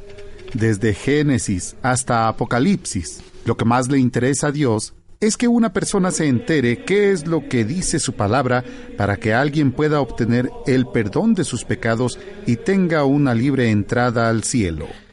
El plan maestro de Dios es llevar el mensaje de salvación a todo el mundo, a predicar el Evangelio para pasar la estafeta a las nuevas generaciones. Ese es el plan, el de transmitir el arrepentimiento para el perdón de los pecados en el nombre de Jesús a todas las generaciones. Ese es el mandato, esa es la responsabilidad. El que lee la Biblia sabe que Dios lo ha puesto en lugar de los apóstoles y que ahora nosotros somos los que debemos continuar con este plan de salvación. Hay personas que se han estado salvando desde que Jesús vino y se los encomendó a sus apóstoles. Y en todas las épocas, ha habido creyentes que no se lo han guardado.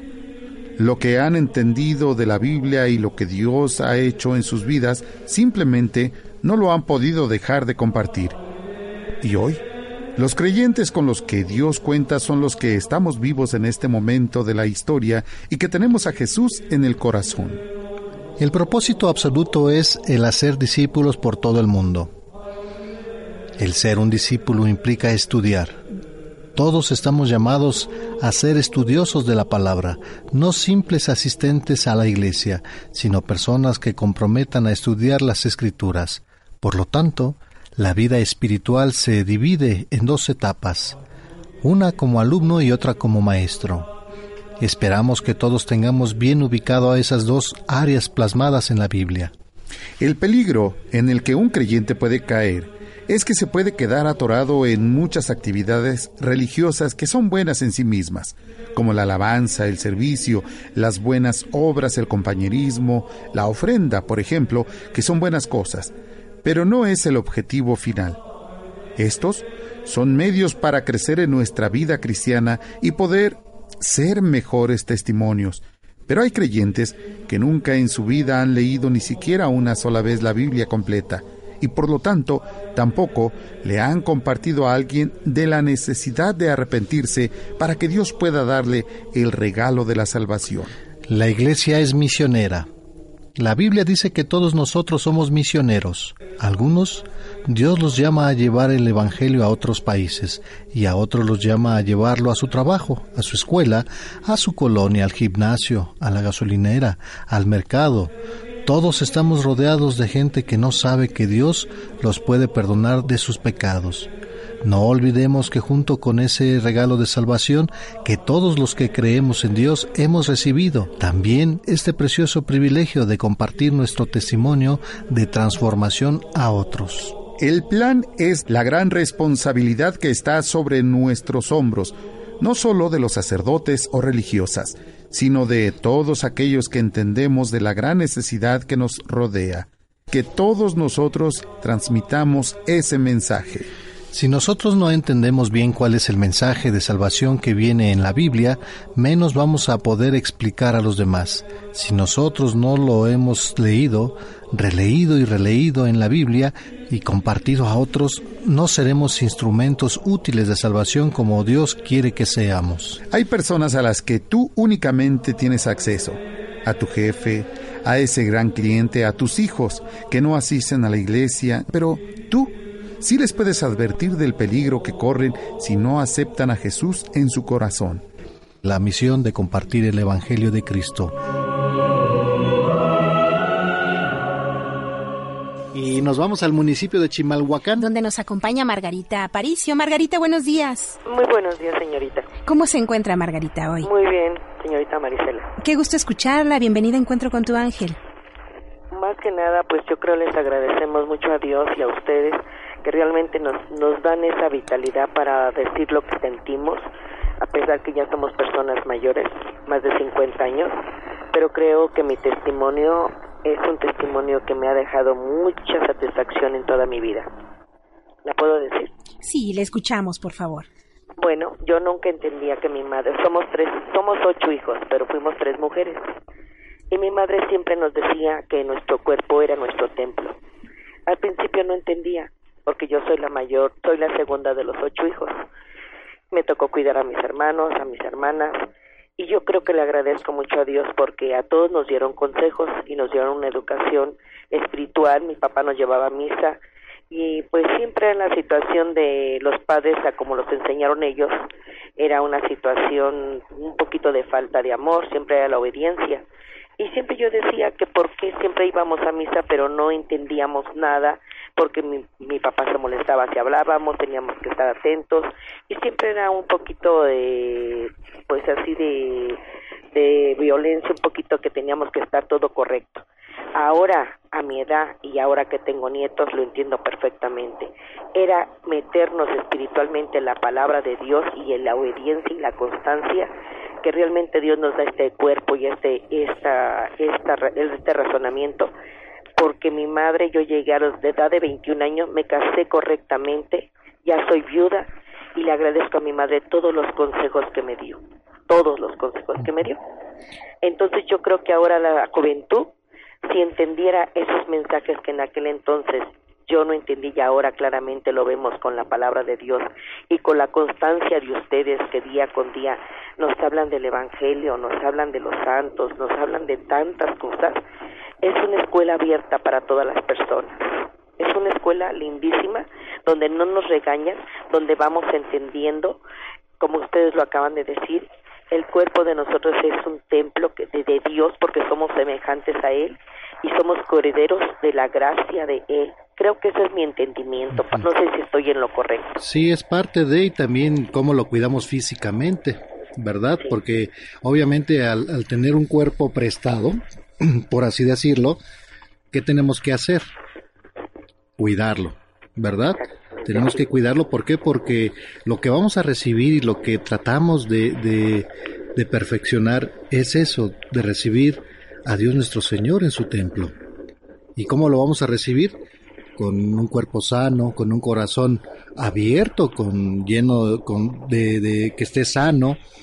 Obviamente va, va, vamos, va agarrado de la mano lo espiritual con lo físico también. ¿Por qué? Porque tenemos que estar físicamente bien, lo, lo mejor posible, sanamente, comer. Tenemos la oportunidad en nuestro México maravilloso, en nuestro México, México que está lleno de, de maravillas, que tenemos de todo, tenemos la oportunidad de comer de todo a un bajo costo, ¿verdad? Sí. Y, Cuando y la- escuchamos las recetas, perdón que lo interrumpa, cuando escuchamos las recetas de las señoras que lindísimamente guisan con tan poquito, pero con ese amor que lo dicen, que le ponen cebollita, chilito y, y nopalitos y quesito, dice uno, ¿en qué mundo estábamos? Porque realmente no es la cantidad, es la armonía y es con el amor que lo hagamos. ¿verdad? Sí. Y es una alimentación tanto espiritual como lo que comemos para nuestro cuerpo y estar eh, lo mejor posible, ¿verdad? Tratar de cuidarnos, cuidar a nuestros hijos, así como a usted su mamá le dio consejos. Ahora tenemos la responsabilidad, ya que tenemos nuestros hijos, a nuestros nietos, darle esos consejos, pero ya sabemos de de lo que no comprendíamos a nuestros padres, ya lo comprendemos, entonces el mensaje es más amplio para, para nuestros hijos o nuestros nietos, ¿verdad? Eh, tenemos la obligación de enseñarles, a ver, ven, cuida tu cuerpo, por, por qué es esto, y contarle, así como nos platica a todo el público, lo que usted no comprendía, que ellos lo comprendan, ¿para qué? Para que ellos vayan más allá de, de, de buscar, de leer, de acercarse a Dios nuestro Señor. me permite hacer nada más una pequeñísima situación. Fíjese que antes de casarme, antes de casarme mi madre me dijo, Si no tienes una escoba, con un trapito barre. Si no tienes un, un molcajete, con un frasquito muele el jitomate. Y nunca, nunca te quiero en las casas, ni tu, ni tu esposo amigos, ni tú amigas. Y al principio por eso le digo que todo era una situación un poco confundida.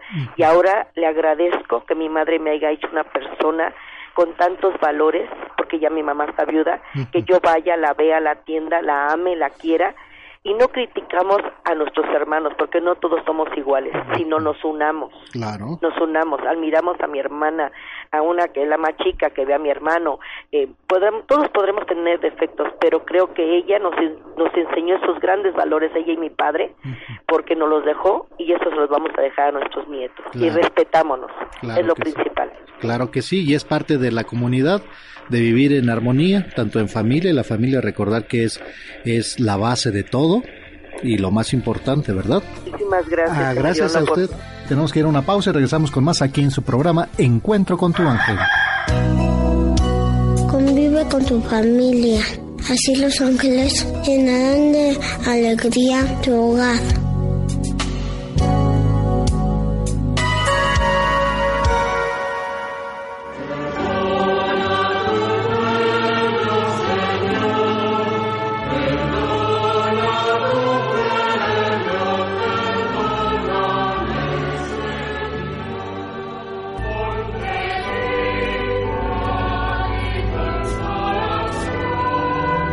Escuchemos la primera lectura de hoy.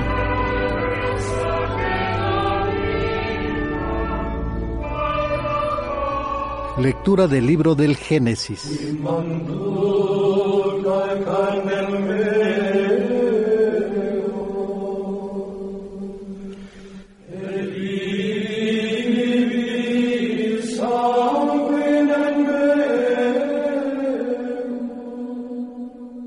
En aquel tiempo, Dios le puso una prueba a Abraham y le dijo, Abraham, Abraham.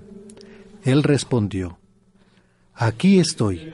Y Dios le dijo, Toma a tu hijo único, Isaac, a quien tanto amas. Vete a la región de Moria y ofrécemelo como sacrificio, en uno de los montes que yo te indicaré.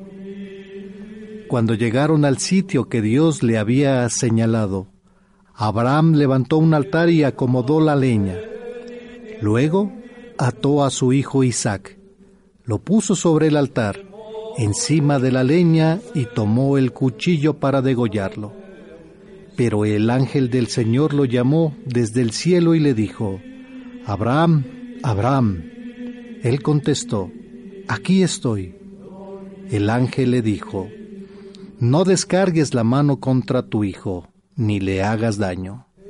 Ya veo que temes a Dios, porque no le has negado a tu hijo único. Abraham levantó los ojos y vio un carnero enredado por los cuernos en la maleza. Atrapó el carnero y le ofreció el sacrificio en lugar de su hijo. El ángel del Señor volvió a llamar a Abraham desde el cielo y le dijo, Juro por mí mismo, dice el Señor, que por haber hecho esto y no haberme negado a tu hijo único, yo te bendeciré y multiplicaré tu descendencia como las estrellas del cielo y las arenas del mar. Tus descendientes conquistarán las ciudades enemigas. En tu descendencia serán bendecidos todos los pueblos de la tierra, porque obedeciste a mis palabras. Palabra de Dios. Te alabamos, Señor. Siempre confiaré en el Señor.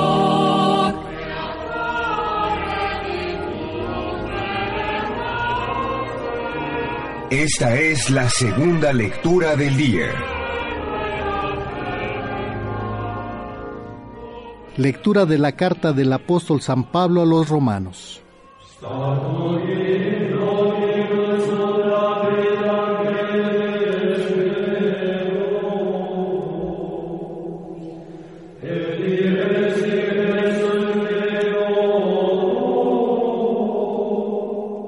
Hermanos, si Dios está a nuestro favor, ¿quién estará en contra nuestra? el que no nos escatimó a su propio Hijo, sino que lo entregó por todos nosotros. ¿Cómo no va a estar dispuesto a dárnoslo todo junto con su Hijo? ¿Quién acusará a los elegidos de Dios? Si Dios mismo es quien los perdona, ¿quién será el que los condene? ¿Acaso Jesucristo murió, resucitó y está a la derecha de Dios para interceder por nosotros? Palabra de Dios.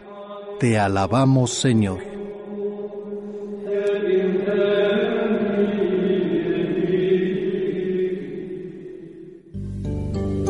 Encuentro con tu ángel presenta el Evangelio de hoy.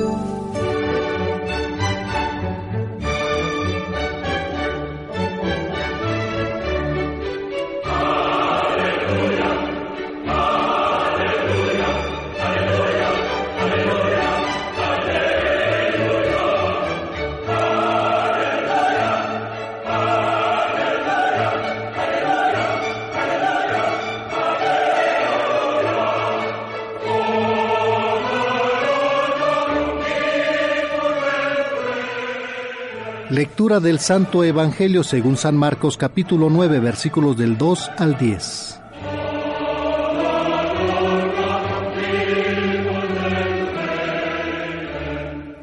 En aquel tiempo, Jesús tomó aparte a Pedro, a Santiago y a Juan. Subió con ellos a un monte alto y se transfiguró en su presencia. Sus vestiduras se pusieron esplendorosamente blancas con una blancura que nadie puede lograr sobre la tierra. Después se les aparecieron Elías y Moisés, conversando con Jesús. Entonces Pedro le dijo a Jesús, Maestro, qué a gusto estamos aquí. Hagamos tres chozas, una para ti, otra para Moisés y otra para Elías. En realidad, no sabía lo que decía porque estaban asustados. Se formó entonces una nube que los cubrió con su sombra, y de esta nube salió una voz que decía, Este es mi Hijo amado, escúchenlo. En ese momento miraron alrededor y no vieron a nadie más sino a Jesús, que estaba solo con ellos. Cuando bajaban de la montaña, Jesús les mandó que no contaran a nadie lo que habían visto, hasta que el Hijo del Hombre resucitara entre los muertos. Ellos guardaron esto en secreto, pero discutían entre sí qué querría decir eso de resucitar de entre los muertos. Palabra del Señor. Gloria a ti, Señor Jesús.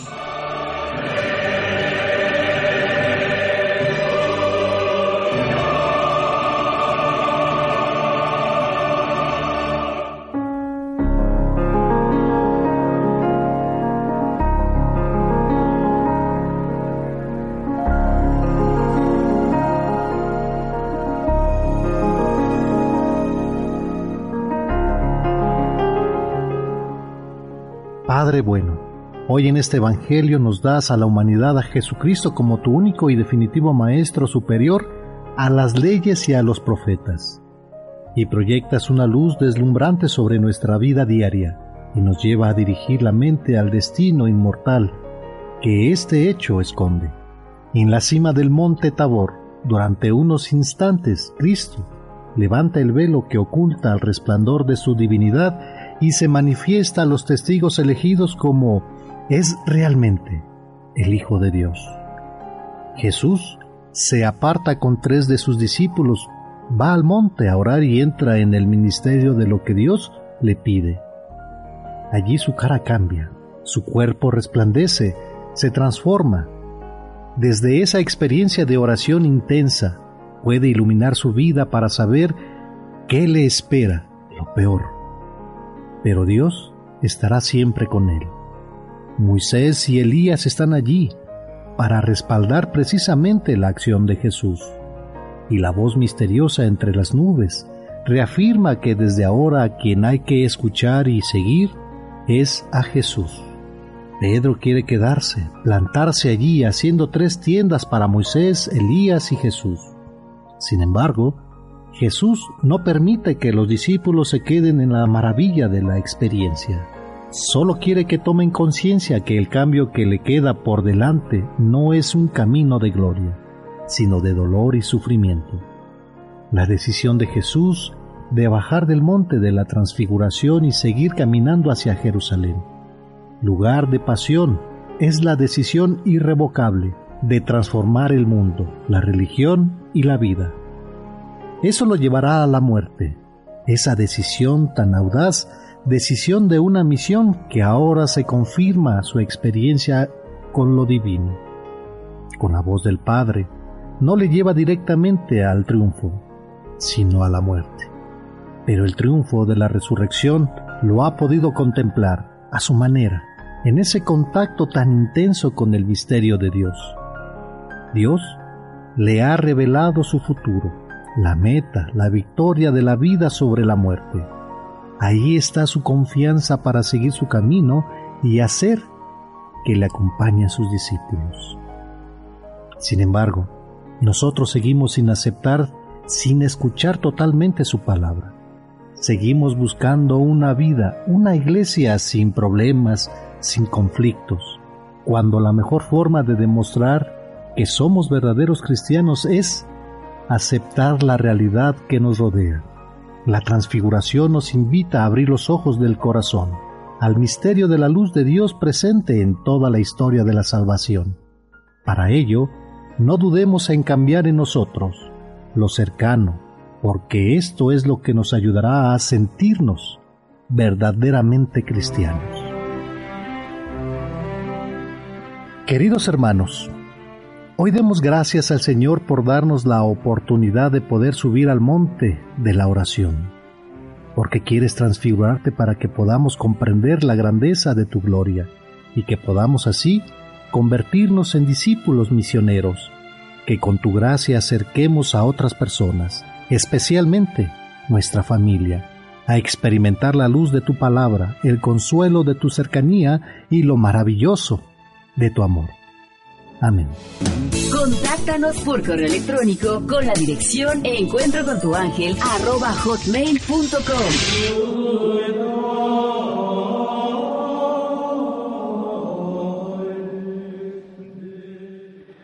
Qué importante es la misa. En cada misa nosotros cantamos con los ángeles. Y recordemos que en el santo es un canto especial que cantan los ángeles, porque en el libro de Isaías aparecen los serafines cantando, Santo, Santo, Santo es el Señor Dios de los ejércitos. Llena está la tierra de su gloria. Isaías 6, versículo 3. Igualmente, en el Apocalipsis aparecen repitiendo sin descanso día y noche, Santo, Santo, Santo es el Señor Dios Todopoderoso, el que era, el que es y el que ha de venir. Apocalipsis 4:8. En cada misa nosotros cantamos con ellos y todos los santos y todas las criaturas este himno de alabanza a nuestro Dios. Santo, santo, santo es el Señor, Dios del universo. Llenos están el cielo y la tierra de tu gloria, Osana en el cielo. Bendito el que viene en nombre del Señor, Osana en el cielo. Es importante recordar aquí el papel tan importante que tienen los ángeles en cada misa. Personalmente, soy muy devoto de los ángeles y antes de cada misa los invito de modo especial a acompañarme. De modo que, aunque celebre la misa yo solo, comenta el Padre, no me siento solo, sino en unión con todos los ángeles y santos, porque sé que cada misa es el cielo en la tierra, aunque sea celebrada en un rincón del mundo por un sacerdote solitario, tiene un valor infinito, porque es la misa de Jesús que da gloria infinita al Padre. Algunos santos nos hablan de que en el momento del ofertorio, presentación de las ofrendas, los ángeles presentan a Dios las ofrendas, intenciones y buenas obras de sus asistidos. En el momento de la consagración, los ángeles con los santos adoran a Jesús realmente presente en el altar. En la comunión acompañan a sus protegidos a recibir a Jesús y les inspiran buenos pensamientos para darle gracias. Muchos santos hablan de que los ángeles custodios se alegran cuando uno va a la misa porque va a recibir para él, para su familia y para el mundo entero muchas bendiciones. Ellos también cantan y adoran a su Dios presente en la Eucaristía. Por ello, decía San Juan Crisóstomo, en la misa los ángeles asisten al sacerdote, entonan cantos y llenan el recinto alrededor del altar para honrar a Dios que ahí está presente. Los ángeles participan de nuestra alegría y con ellos ciertamente la misa es una verdadera fiesta.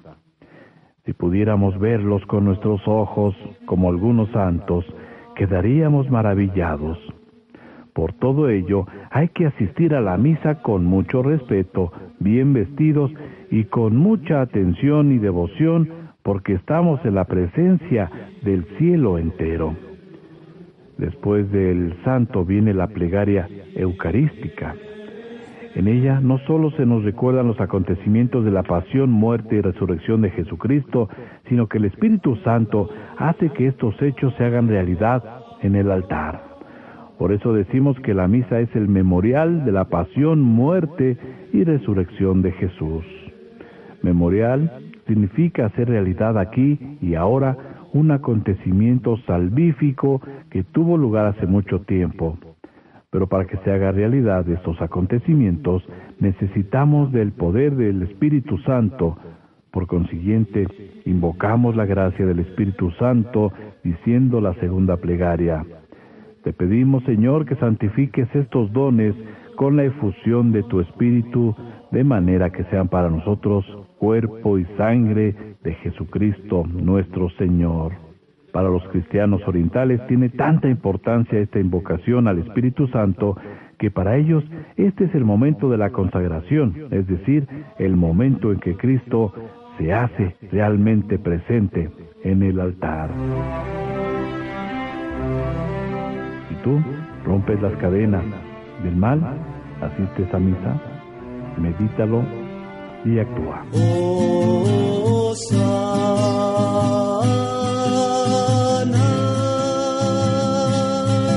Nosotros tenemos que hacer una pausa y regresamos con más aquí en su programa Encuentro con tu ángel a través de Radio Fórmula 1470.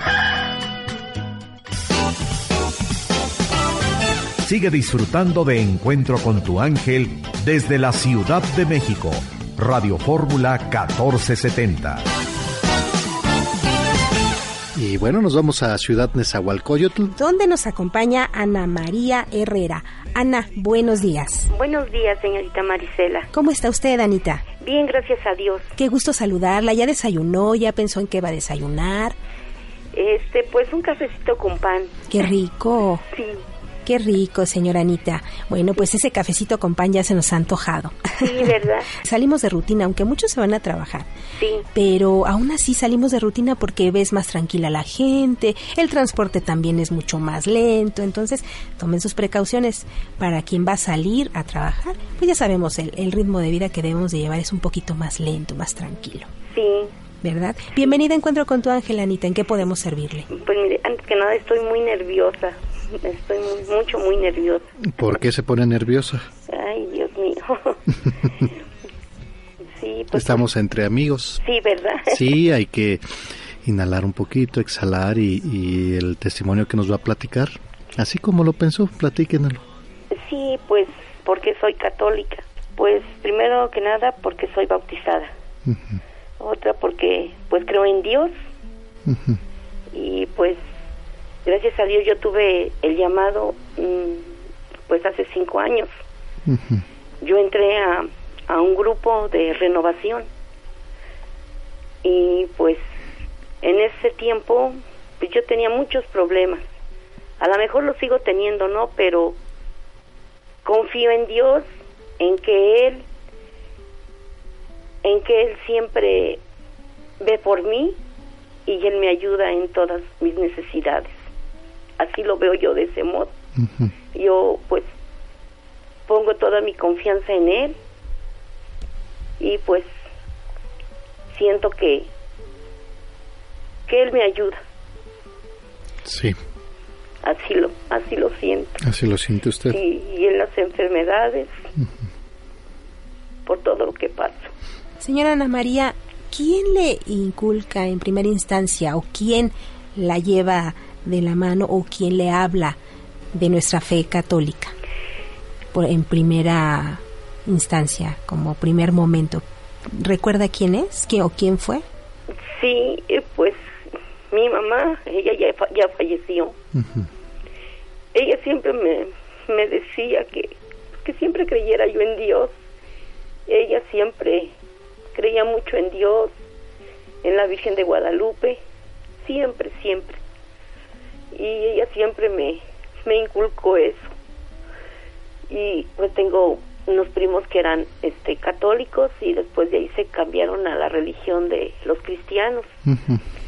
Y a ella siempre la invitaban, siempre la invitaban.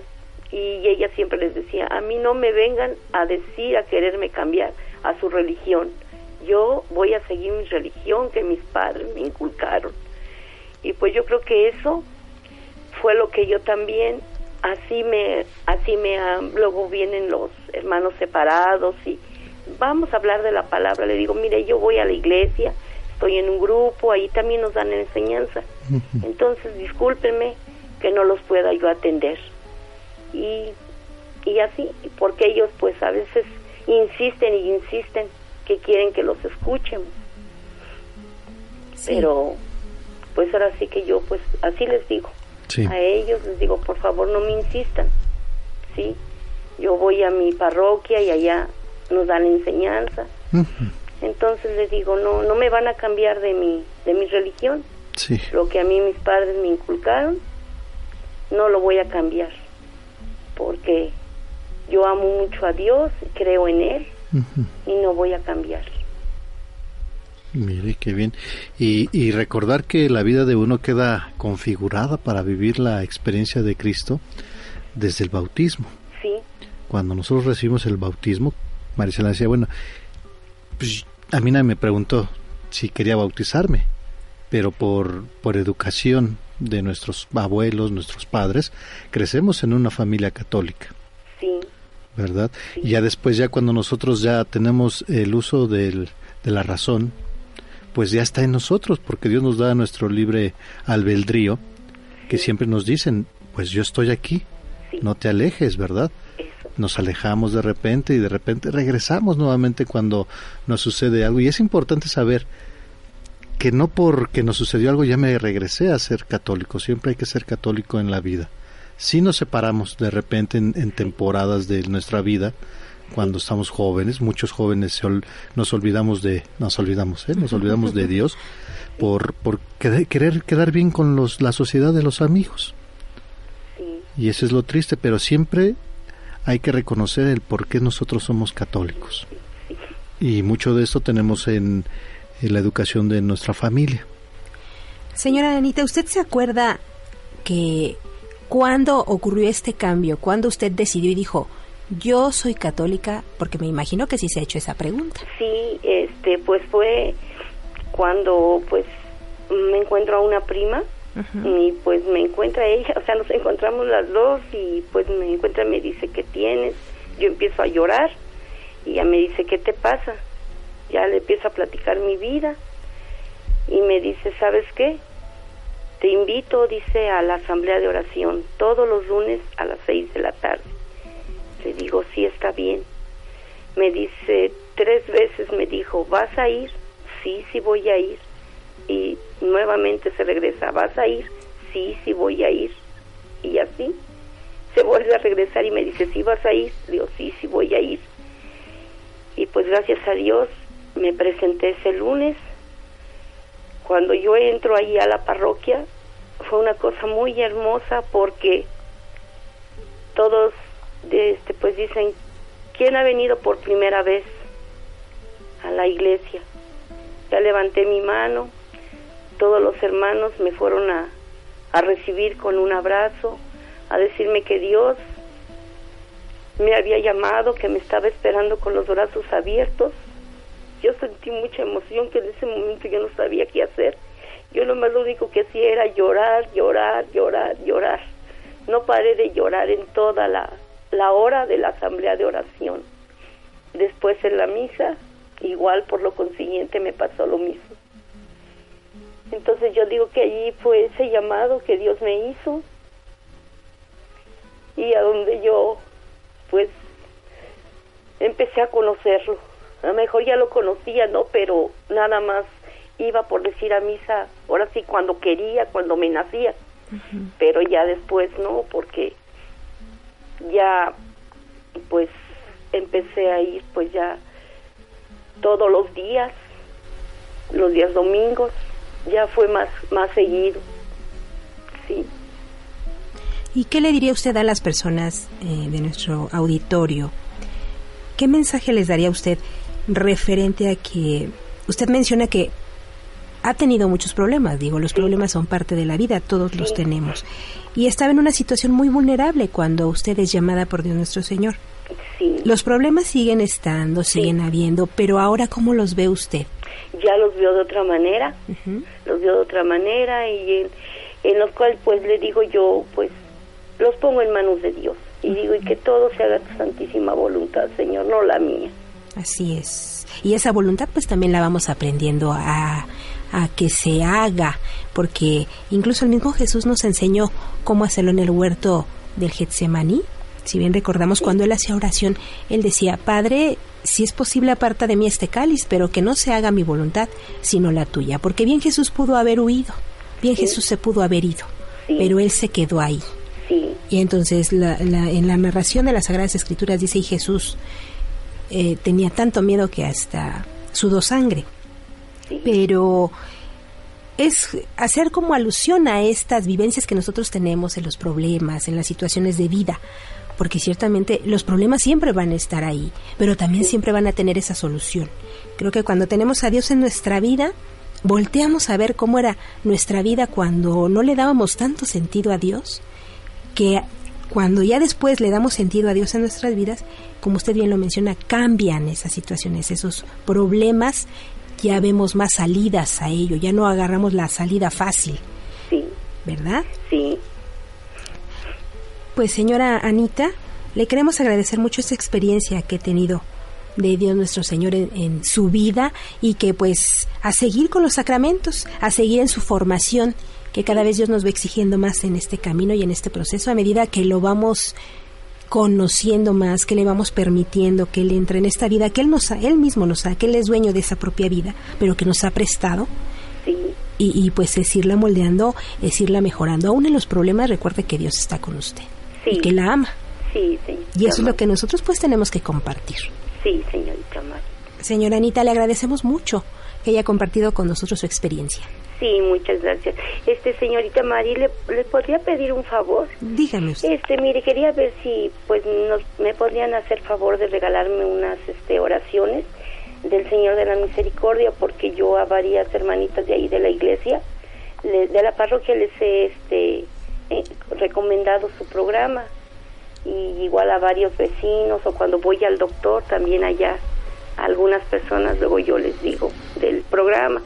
Sí, aquí Rafa le está escuchando. Sí, claro que sí. Ahorita no nos vaya a colgar y, este le pasamos a nuestros compañeros. No se preocupe. Le vamos a dar este oraciones. Sí, muchísimas gracias. Al contrario, gracias a usted. No, al contrario, gracias por el testimonio. Muy bonito. Muchas gracias. Sí, que tengan buen día y que Dios los acompañe y los bendiga. Igualmente. Muchas gracias. Bueno, nosotros vamos a un corte. Regresamos en su programa Encuentro con tu ángel en Radio Fórmula 1470, abriendo la conversación. cuando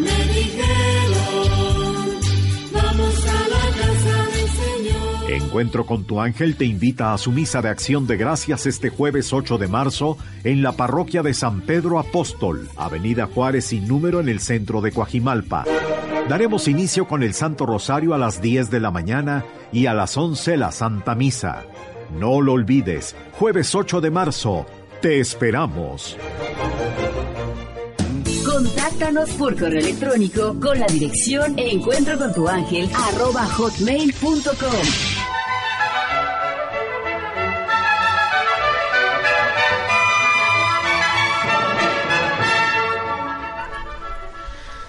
Hemos iniciado la cuaresma. Seguramente muchos de nosotros acudimos a recibir la imposición de ceniza, de ahí su nombre, miércoles de ceniza.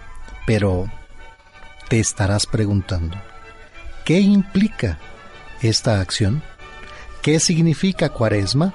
Respondamos juntos estas preguntas. La cuaresma. Comenzamos la travesía con Jesús.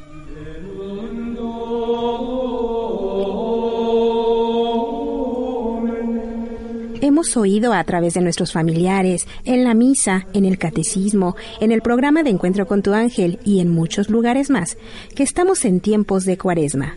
Nos dicen que hay que ir al sacramento de la reconciliación, pedir perdón y perdonar, cambiar y también recibir la imposición de ceniza. A partir del miércoles de ceniza habrás observado que en el templo de tu comunidad predomina el color morado. Se habla de un ayuno abstinencia y que por lo menos una vez a la semana, o sea, los viernes se debe presidir de comer carnes rojas y sustituirlo por carnes blancas como el pollo y el pescado. ¿Sabías que el miércoles de ceniza nos imponen ceniza en la frente porque es el símbolo que nos indica el inicio de la cuaresma y que con el cual nos reconocemos pequeños ante Dios y estamos llamados a creer más en Él? Para nosotros la cuaresma es el tiempo de caminar al encuentro de nuestro amigo Jesús, porque es el tiempo que nos prepara para vivir la Pascua y la Semana Santa, es decir, es el tiempo que nos resta de aquí hacia la muerte y la resurrección de Jesús.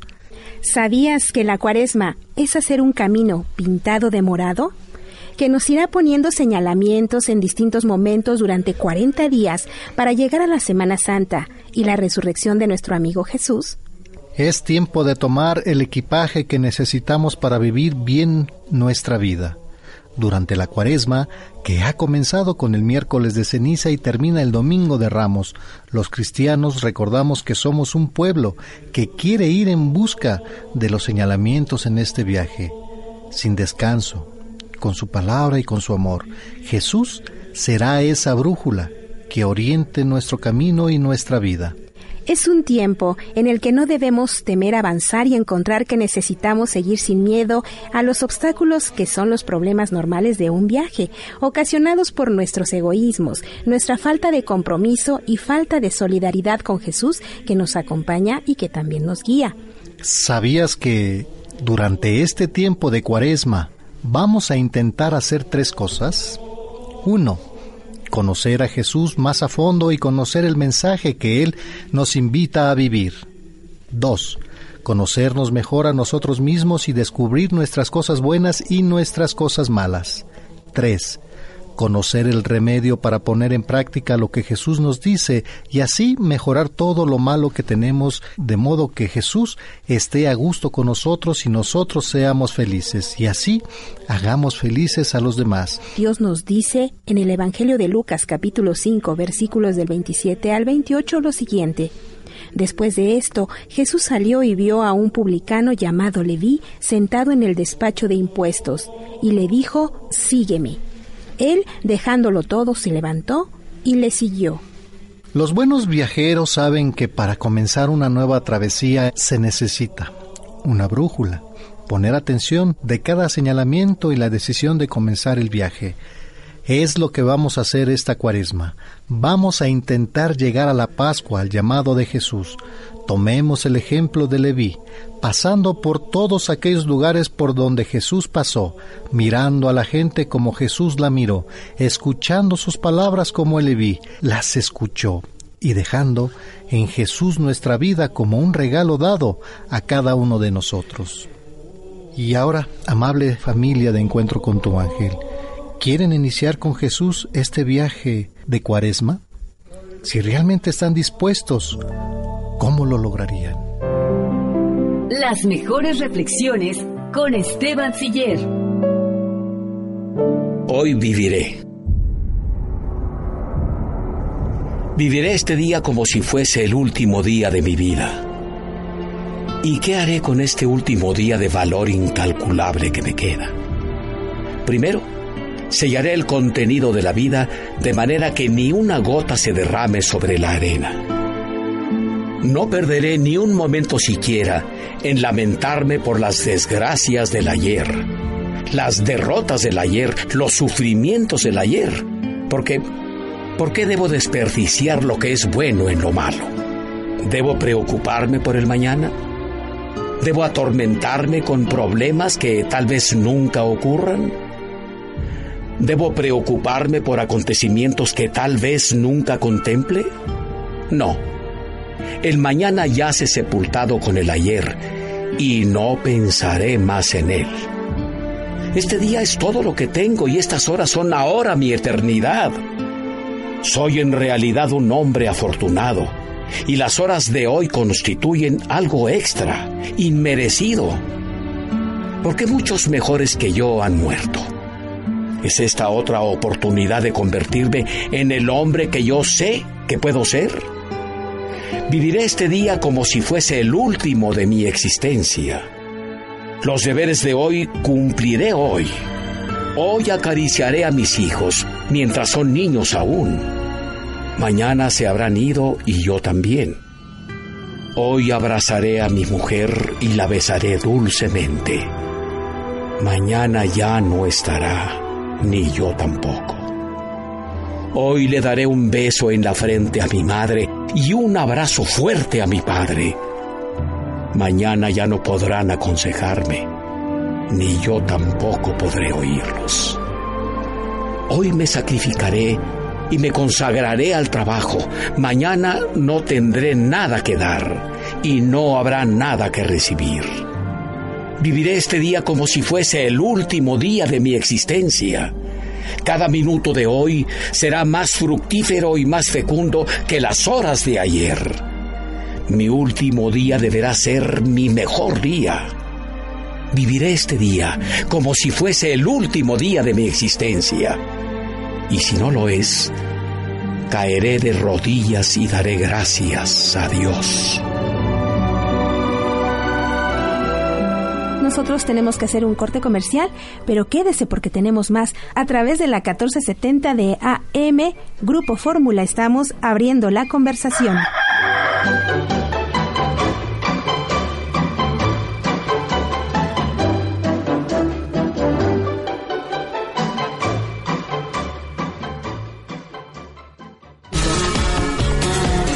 Síguenos en las redes sociales, en Twitter, arroba e con tu ángel, facebook.com, diagonal, encuentro con tu ángel.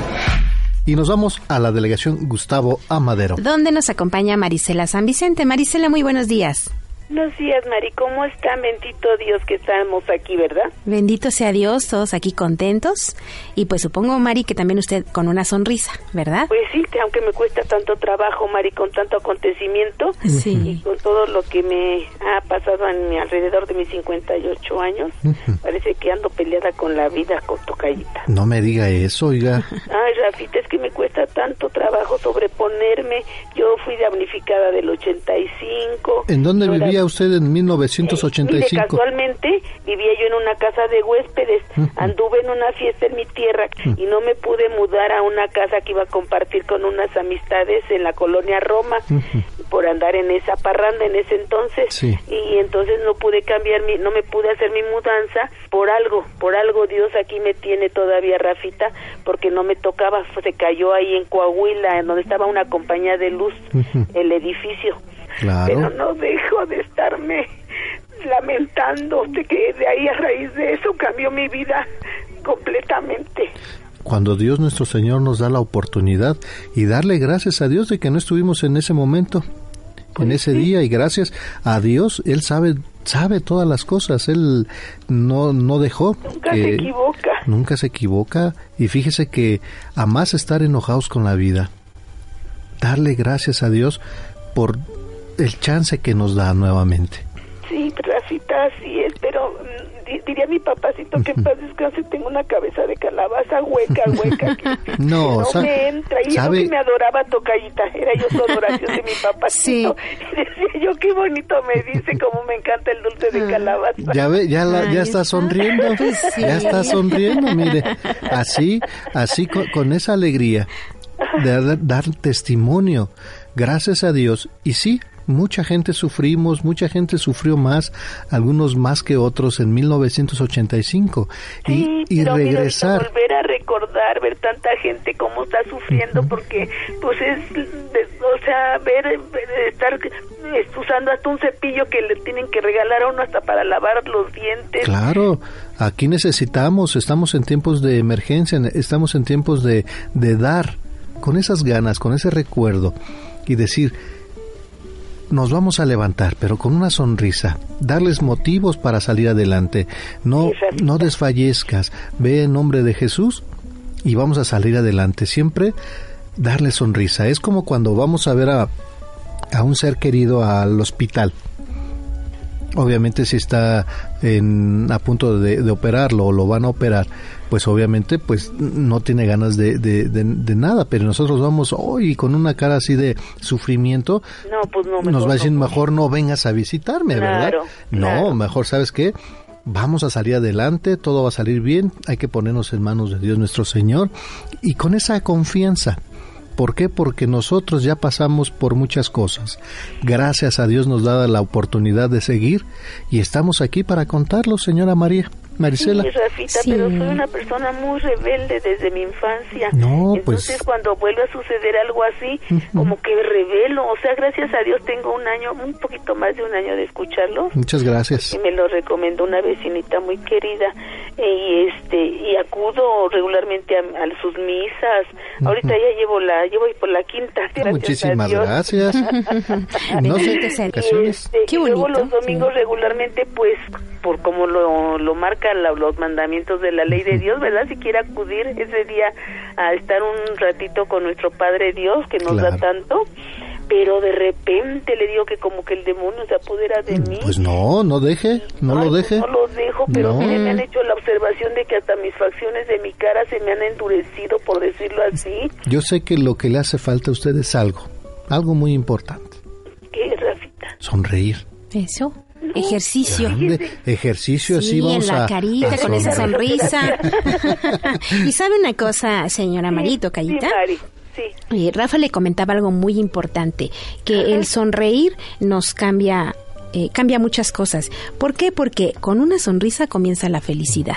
Sí, yo ¿verdad? lo sé, Mari. Estuve, fíjese que fueras de México en los años noventas y las personas que me conocieron allá donde viví las volví a ver ahora en mayo y me recuerdan que era yo una persona con esa alegría, con esa sonrisa dibujada en mis labios y me pregunto cuándo se me acabó esa alegría. No se le ha acabado, ahí la tiene.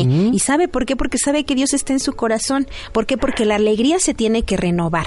Entonces usted ahora a lo mejor ya no anda con esa sonrisa, como dice, se le ha endurecido sus gestos, pero eso no quiere decir que no sea alegre. Usted dentro de las situaciones de tristeza ha aprendido a salir adelante y eso es una alegría. Acuérdese lo que dice el Evangelio. El Evangelio no es otra cosa más que buena nueva, buenas noticias. Y las noticias se dan alegres, las noticias buenas siempre son alegres, siempre se dan con alegría. Recuerde que el Papa Francisco nos exhortó a través del Evangelii Gaudium, precisamente se llama la alegría de compartir el Evangelio. ¿Por qué? Porque son buenas nuevas. ¿Por qué? Porque dice ahí, si nosotros dejamos llenar nuestro corazón y la vida entera en el encuentro con Jesús, entonces nos vamos a dejar salvar por Él. Seremos liberados del pecado, de la tristeza, del vacío interior, de ese aislamiento que a veces no nos deja ser. Y, ¿por qué no? De vez en cuando, como le comenta Rafa, a los problemas darle una sonrisa. ¿Mm? Y esto pero me cuesta nos va tanto aligerar. trabajo como que traigo un chibi tan integrado mi, mi hija me regaña y se me, me, me está con- constantemente haciendo esa observación mami no te enganches con todo y con todo y por todo mami o sea yo tengo una enfermedad que se llama lupus desde hace más de 20 años Sí. y yo siento que todas estas enfermedades yo misma me las generé por Eh. tantas estas angustias preocupaciones o sea, yo desde que tengo uso de razón, yo siento que he estado lidiando siempre con la vida. Señora Pero a negación, con negación, no, no a favor. Todo lo Mire, que ahorita, sea mire, pa- lo que es la vida. Ya me, me reanimé porque amanezco, luego de repente dice mi hija que parezco bipolar, porque estoy ahorita bien y al rato yo estoy llorando y al rato de vuelta estoy riendo. Y, este me estaba acordando que la primera vez que participé con ustedes es para leer la, la oración de por qué te confundes y te agitas ante los problemas de la vida. Es este, ¿cómo se llama esa oración? ¿Del Señor de la Misericordia, Rafita? Ah, y entonces por lo que decía la señora Lupita hace un momento su jaculatoria, yo tomo de esta oración este nada más Jesús en ti confío y viera qué bien me hace. Ay, no, pero qué cosa tan divina, se lo juro. Yo esa oración me la regaló una amiguita muy querida y desde entonces pues yo saco y saco copias, incluso cuando voy a sus misas me encargo de pedir la, la que siempre ojalá tengan esa oración este porque siempre me encanta andarla regalando. Con mucho gusto, si nos acompaña. Eh, Primeramente, Dios, ahí estaré, eh, Rafita. nos va a dar mucho gusto saludarla y compartirle algunas oraciones para que usted nos haga el favor de eh, regalarlas. Sí, sí, estoy luego en talleres de oración y vida, que luego digo, bueno, no sé ni para qué me sirven, porque este pues no, no, no, no, no cambio, no cambio. ¿Sabe? Eso dice usted, dese, la oportunidad, yo veo que sí, ya cambió en estos minutos, ya, ya vi que cambió. Y... mire, y hay un ejercicio, perdón Rafa, eh, señora Mari, hay un ejercicio, porque cuando nosotros sonreímos evocamos la alegría. Entonces, esa alegría que se vive en medio de las pequeñas cosas cotidianas es como una respuesta a una afectuosa invitación que el mismo Jesús o Dios Padre nos hace. Dice, Hijo, en la medida de tus posibilidades, trátate bien y no te prives de pasar un buen día. Esto está en Sirácida en el capítulo 14. No se prive de pasar un buen día. Dios nuestro Señor le da, le da la vida, de usted depende ser feliz. ¿Eh? ¿Qué cree, sonrisita. Digo yo, en estas circunstancias que está pasando tanta gente, ¿cómo reír? O sea, eso es lo que, que me revelo yo porque digo, como que tomo yo ese dolor, ¿sí me explico, Mari? Sí, sí, sí. O sea, ¿cómo poder reír viendo tanta desgracia? Sí, primero es la oración y recuerde que en la oración nosotros siempre nos dice, la palabra de Dios está evocada de mucha alegría, siempre nos dice, alégrate, por ejemplo en el saludo de la Virgen María, alégrate, cuando ella se enteró que estaba embarazada de Jesús, se alegró, cuando nosotros recibimos a Jesús en nuestro corazón, es motivo de alegría aún en la tribulación. Entonces ah, usted siempre tiene que estar o sea Que eso no, no, no, no voy en contra de nadie. No, para nada. O sea, no vamos a estar carcajadas viendo cómo sufren nuestros hermanos, ¿verdad? Pero lo único que sí es tener firme de decirles a ellos, ten esperanza, ten fe, porque Dios te ama, Dios está contigo. Ah, y si ven una sonrisa en su rostro, créamelo, que ahí está la palabra de ah, Dios. Ah, muy bien. Entonces acercarme a mis hermanos y este en estas desgracias que pues ya se les llenó de bueno no no nunca va a faltar nada que que no les no les va a sobrar nada que les otorgue uno pero ir con esa esa idea con esa visión de, de, de, de, de echarles esa, esa, esa esas buenas noticias. Esa buena noticia, incluso repartir. Casualmente, Mari, siempre tengo mis angelitos de la guarda. Me encontré hace poco una oración. ¿Cómo llegó a mi mano? No sé, Mari, pero está tan preciosa porque dice cómo orar, la oración al despertar, la oración de la, al anochecer voy a procurar sacarles una copia y se las doy ahora el día de 12, ojalá tenga oportunidad de verlos para este para que vean qué hermoso y si pudieran imprimirle en alguna de sus estampitas que luego dan ¿Cómo ven? Claro que sí, le agradezco. Dios los bendiga, cuídense mucho y los proteja tan divinas palabras que nos nos dan siempre sus enseñanzas. Muchísimas gracias, no me cuelgue por favor. Sí, Rafita, adiós. Muchas gracias. Todo cuanto hagáis de palabra y de obra, hacedlo. Todo en el nombre de Jesús, el Señor dando gracias a Dios Padre por medio del todo hay que hacerlo a nombre de Dios. Así es. Nosotros tenemos que ir a una pausa y regresamos con más aquí en su programa Encuentro con tu ángel. Encuentro con tu ángel presenta Conociendo la Biblia, libro por libro.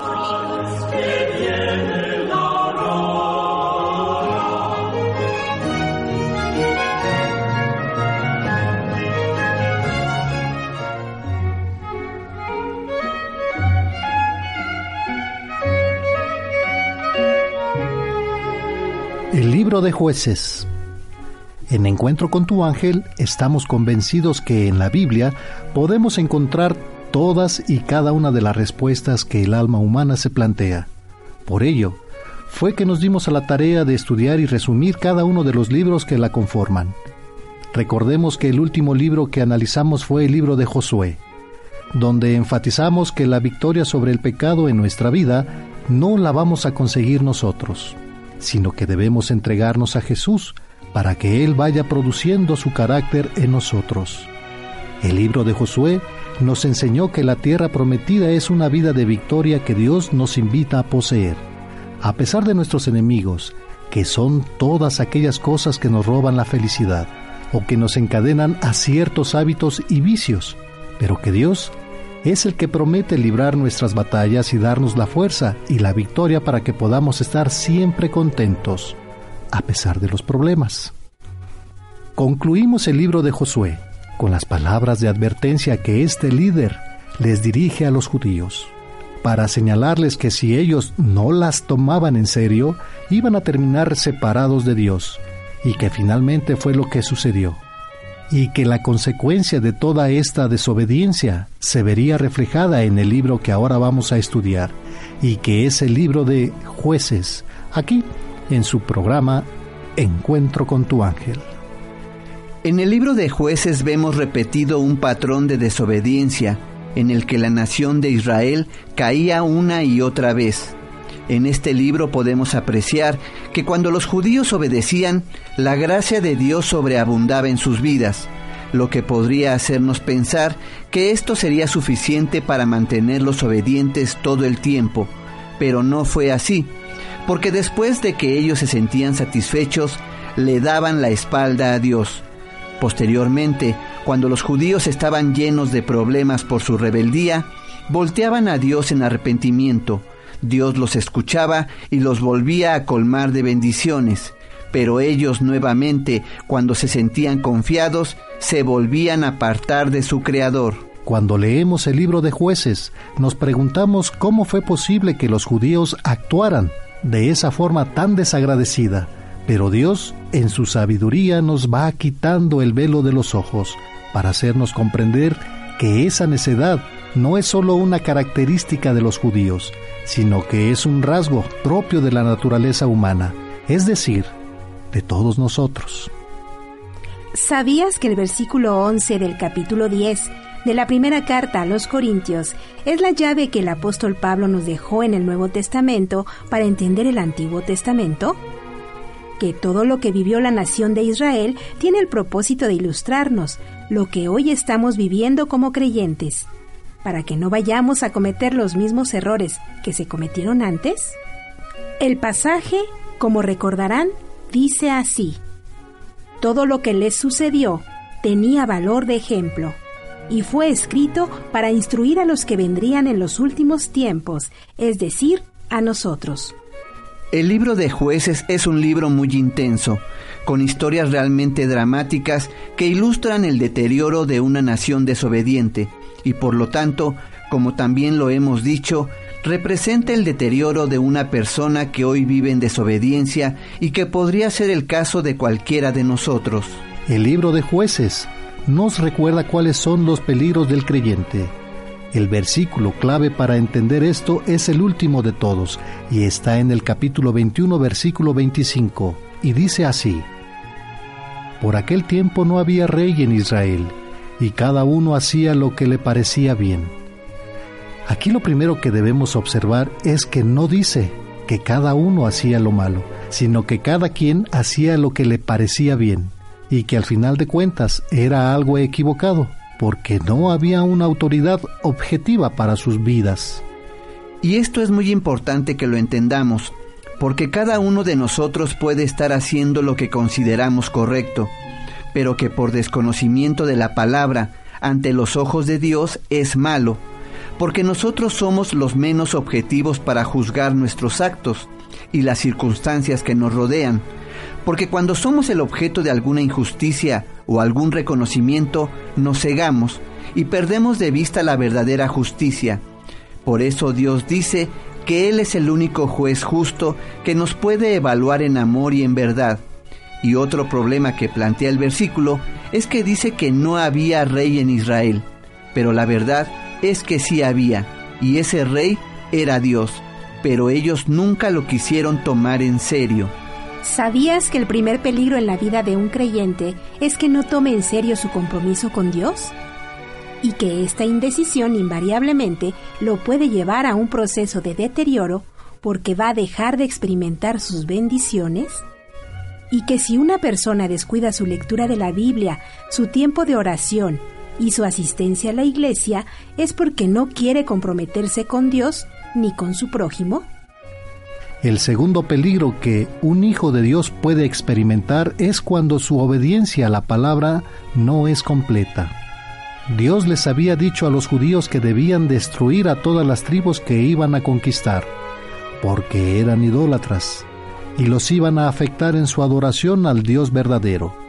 Pero ellos no expulsaron a los cananeos, ni a los amorreos, ni a muchos otros que terminaron destruyendo el testimonio del pueblo y haciéndolos caer en sus propias costumbres paganas.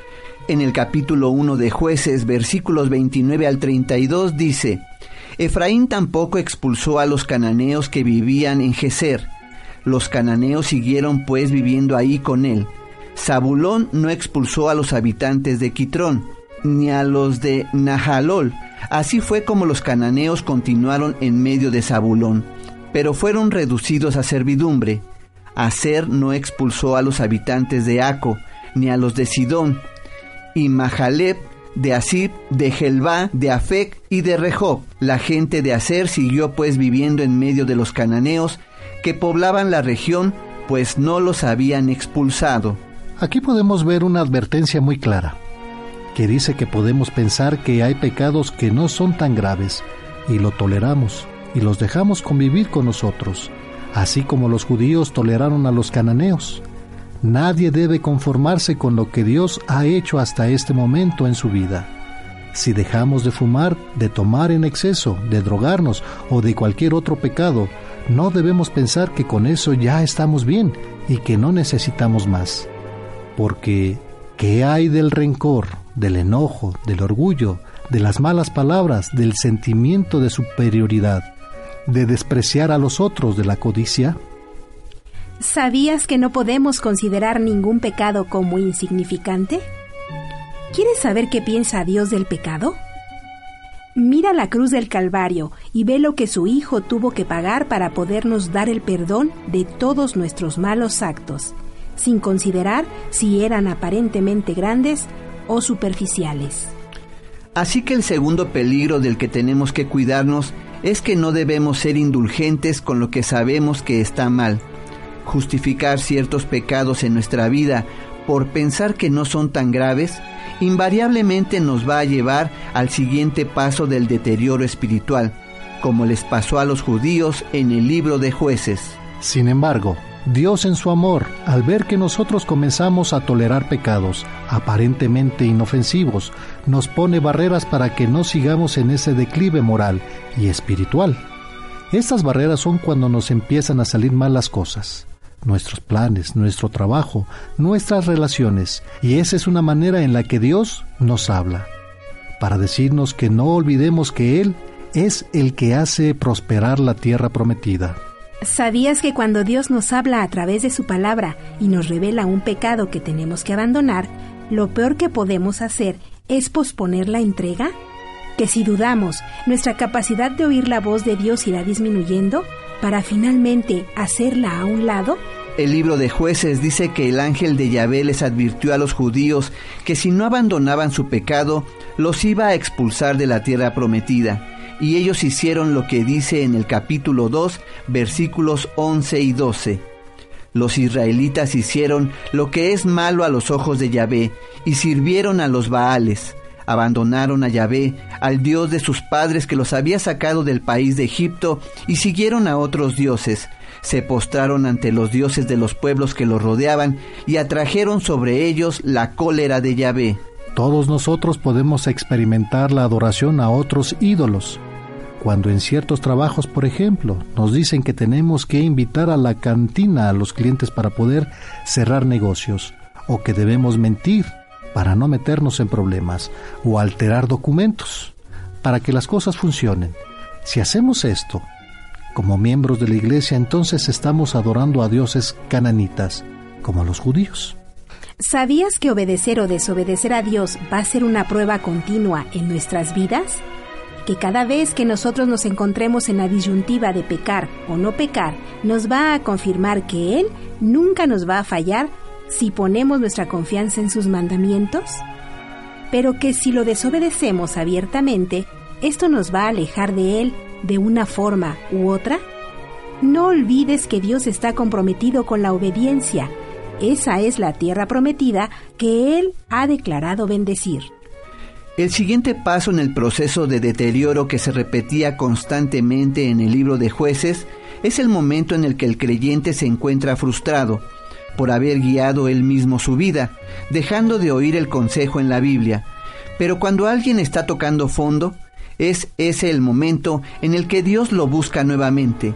Y no es que no nos busque todo el tiempo, sino que cuando estamos quebrantados es cuando más abiertos estamos para hacerle caso. En el capítulo 2, de los versículos 16 al 18, se habla de esto. Entonces Yahvé les dio jueces que los salvaron de las manos de los que los asaltaban, pero tampoco escucharon a sus jueces. Se prostituyeron, siguiendo a otros dioses, y se postraron ante ellos. Bien pronto se apartaron del camino por donde habían andado sus padres, cuando éstos hacían caso a los mandamientos de Yahvé. Ellos en cambio hicieron todo lo contrario. Cuando Yahvé les envió jueces, Yahvé estaba con el juez, y durante toda la vida del juez los libraba de las manos de sus enemigos.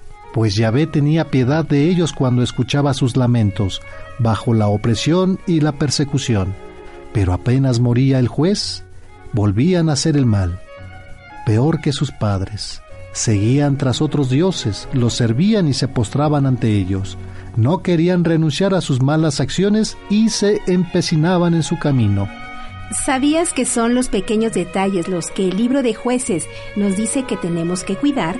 Que a veces pensamos que solo son los pecados grotescos los que debemos abandonar, que obviamente tenemos que dejar de hacer lo que es evidentemente malo, pero que ahora, como sus hijos, los pecados que Dios quiere que quitemos de nosotros son los que tienen que ver con nuestro carácter y personalidad los que hay en nuestro corazón, pero que no se ven, como las envidias, los resentimientos o el orgullo? En el libro de jueces vamos a descubrir que este patrón de derrota, que es el dejar de depender de Dios y el ser tolerante con lo malo, está ejemplificado en cada uno de los jueces que se narran aquí.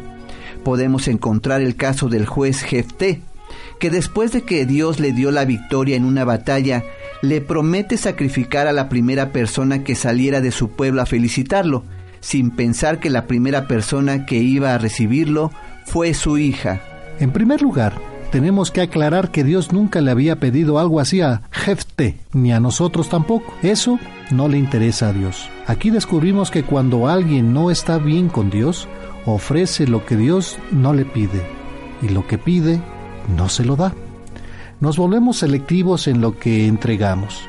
Dios dice que quiere toda nuestra vida y no solo algunos pecados. Si nosotros no hacemos una entrega completa, vamos a empezar a ofrecerle a Dios cosas que nunca nos ha pedido.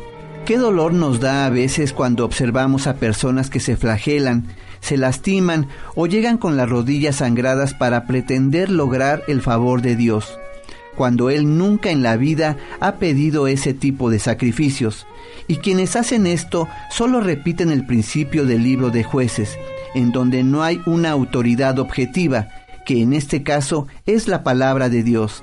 Y las personas que la descuidan hacen lo que piensan que está bien para ellas, como dice el último versículo de jueces, que ya leímos y que dice, por aquel tiempo no había rey en Israel, y cada uno hacía lo que le parecía bien.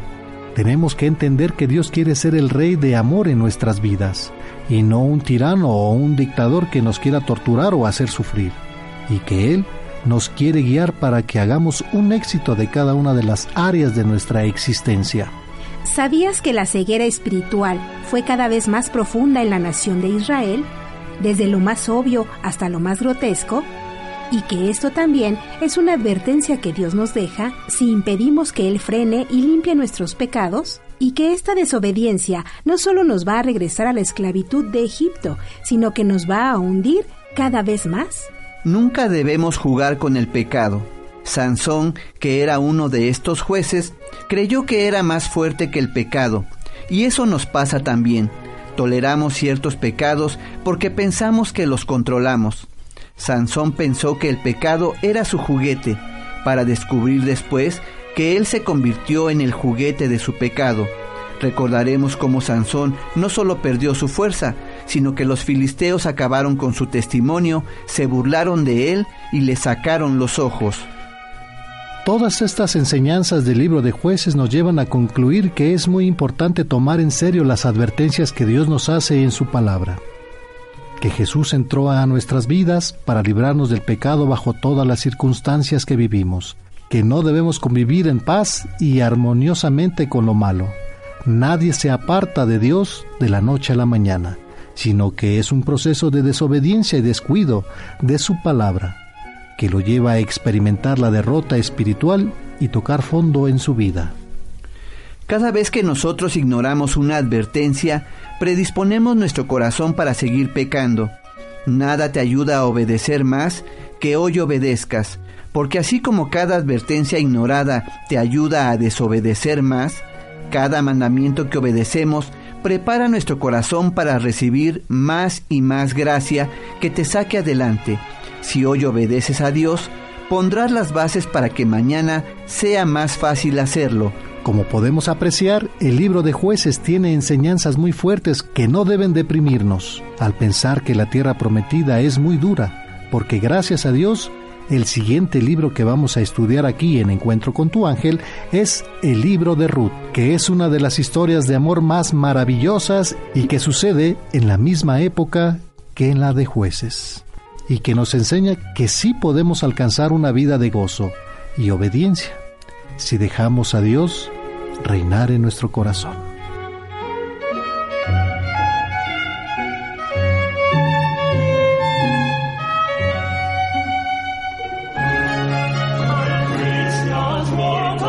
Encuentro con tu ángel presentó Conociendo la Biblia, libro por libro.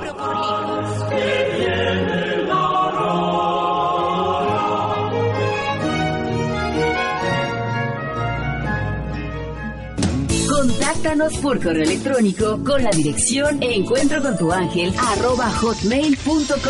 ¿Por qué tengo miedo? Si nada es imposible para ti, ¿por qué tengo miedo? Si nada es imposible para ti, ¿por qué tengo miedo? Si nada es imposible para ti, ¿por qué tengo miedo? El desánimo es el arma preferida que usa Satanás para hacernos inofensivos en el campo del bien. Efectivamente, el diablo sabe muy bien que alguien desanimado es una presa fácil para llevarle al pecado y a la desesperación. También el Señor ha sido probado con esta arma del infierno y cuando en el desierto Jesús ayunó durante cuarenta días durante ellos, el demonio le mostró para cuántas almas sería inútil su sacrificio y quiso inducirlo que baje los brazos, a que abandone la empresa de la salvación. Cuando en la última cena y especialmente en el huerto de los olivos, el demonio le mostró para cuántas almas sería inútil no solo el sacrificio en la cruz, sino la multitud de pecados que se cometería contra el santo sacrificio del altar, la santa misa y la Eucaristía. También quiso el diablo hacer desistir a Jesús que establecería el sacramento del amor y la Eucaristía. Pero, ¿cómo respondió el Señor a todos los intentos del infierno por hacerlo desanimar y que vuelva atrás? Respondió con la oración, con la entrega completa y hasta el final, poniendo todo en las manos del Padre Eterno y confiando a la obra del Espíritu Santo todo, todo, todo lo que estaba por venir. Nosotros también seremos tentados por el maligno con su arma preferida del desánimo y no pocas veces debemos reconocer que hemos cedido al desconsuelo, al ver tanto, tanto mal en el mundo, tantas desgracias, tanto dolor, pero no escuchemos al mal, sino confiemos en Dios y en su bondad infinita, sabiendo que Él viene, vence y vencerá al mal, y así tenemos confianza en Dios, es el mejor antídoto para el desánimo y el desaliento. Amigas y amigos, por favor, no se desanimen. El Espíritu de Dios es un espíritu de paz que nos da un corazón sencillo y una mente serena. El Espíritu de Dios es un espíritu de paz que nos tranquiliza el alma. Nosotros tenemos que ir a una pausa y regresamos con más aquí en su programa Encuentro con tu ángel. El Espíritu de Dios es un espíritu de paz, paz que es la santa alegría del corazón donde Dios reina. El Espíritu de Dios es un espíritu de paz que nos invita a orar, a tener fe y a no preocuparnos.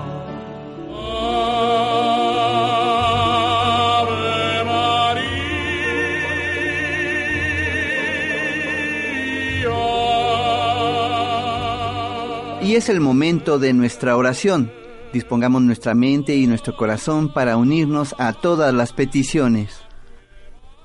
Por la señal de la Santa Cruz, de nuestros enemigos, líbranos Señor Dios nuestro, en el nombre del Padre, del Hijo y del Espíritu Santo. Amén. Amén. Consagración a María. Como el Padre te ha escogido, oh María, para ser su hija inmaculada la esposa de José y la madre de su Hijo amadísimo y de toda la Iglesia, en comunión plena con el Espíritu Santo. Así nosotros te acogemos hoy como Madre y Reina de toda nuestra familia, y te consagramos nuestra alma, nuestro cuerpo, todas nuestras actividades y todo lo que nos pertenece sin excepción. Ejerce en cada uno de nosotros tu materialísima misericordia. Enséñanos a amar cada vez más a Jesús y al Padre, y por medio de ellos amarnos unos a otros en el Espíritu Santo y descubriéndonos cada vez más profundamente a la luz de Jesús, respetándonos mutuamente y escogiéndonos cada día con un amor más divino y más sencillo. Oh María, concédenos cumplir cada día, mediante la ofrenda de nuestra propia persona, la voluntad del Padre, para que toda nuestra familia testifique en medio del mundo el amor de Jesús victorioso del mal. Bendito seas, alabado seas, Dios Padre, Dios Hijo, Dios Espíritu Santo, te damos gracias, Señor, por todo lo que nos das, por tus obras, por tus ángeles, por tus arcángeles, porque siempre estás con nosotros. Te pedimos perdón en nuestras faltas, por la paz del mundo, por las ánimas benditas del purgatorio, por los fieles difuntos, por los seres extraviados, por todos los que no creen en ti, por los sacerdotes, por todas las personas que van camino hacia ti, por los niños, por las familias, por los enfermos, por los que están en los hospitales, los que están en la cárcel, por los inmigrantes, por todos nuestros radioescuchas y sus necesidades, que tú conoces bien, Padre bueno y misericordioso. Te pedimos por el Papa, por la Iglesia, por los animalitos, te pedimos también por por la familia Oviedo Rodríguez, Georgina Oviedo, te pedimos por Margarita Caballero Leite, Casimiro Romero, la familia Romero Chávez, por Luis Fernando López, Víctor de la Cruz León, la familia Castro, la familia Cruz Rincón, por Jessica y Juan Vega, Catalina González, Florencia Patiño, la familia González Patiño, te pedimos por la familia Caram, Galindo Islas, Quevedo Camacho, te pedimos también por Roberto Ortiz, Daniel Cancino, Diego Cancino, Emilia Camacho, Sergio Canales, Javier Argüelles, Reina Paricio, Esperanza Costa, Peñafiel, Adrián González, Angelín Durán Hernández, Alfredo Montiel Hernández, José Durán Hernández, José Rodríguez Rico, Michelle Saraí Rodríguez Ramos, Guadalupe Rodríguez Rico, Cristina Palma Hernández, la familia Flores Rangel, Cerrato Flores, Jiménez González, te pedimos por Oscar Edgar Guzmán, la familia Ingrid Coronado, por eh, la familia Guzmán Rodríguez, Angélica Cadena, Arturo Arteaga Aguilar, y Enrique Nogués, te pedimos también por Eleazar López Pardo, por Benito Leiva Guerrero, Arturo Leal Martínez y la familia Camarena González. Te pedimos por Juan Cadena, por el programa Encuentro con tu ángel, por Marta Álvarez Cortés, por Socorro Chaparro Álvarez, María de los Ángeles Chaparro Álvarez, por todos los inmigrantes que están en Estados Unidos, por Saúl Melgoza Chaparro, por la salud de Benjamín Melgoza Torres,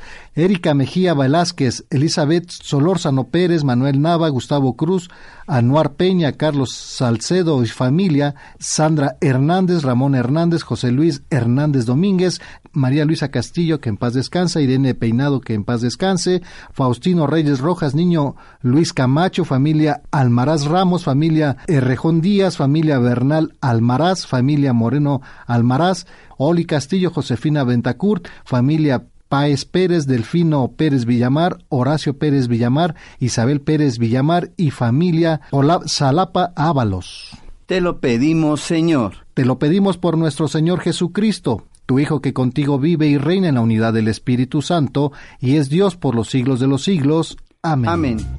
El domingo ya va a llegar,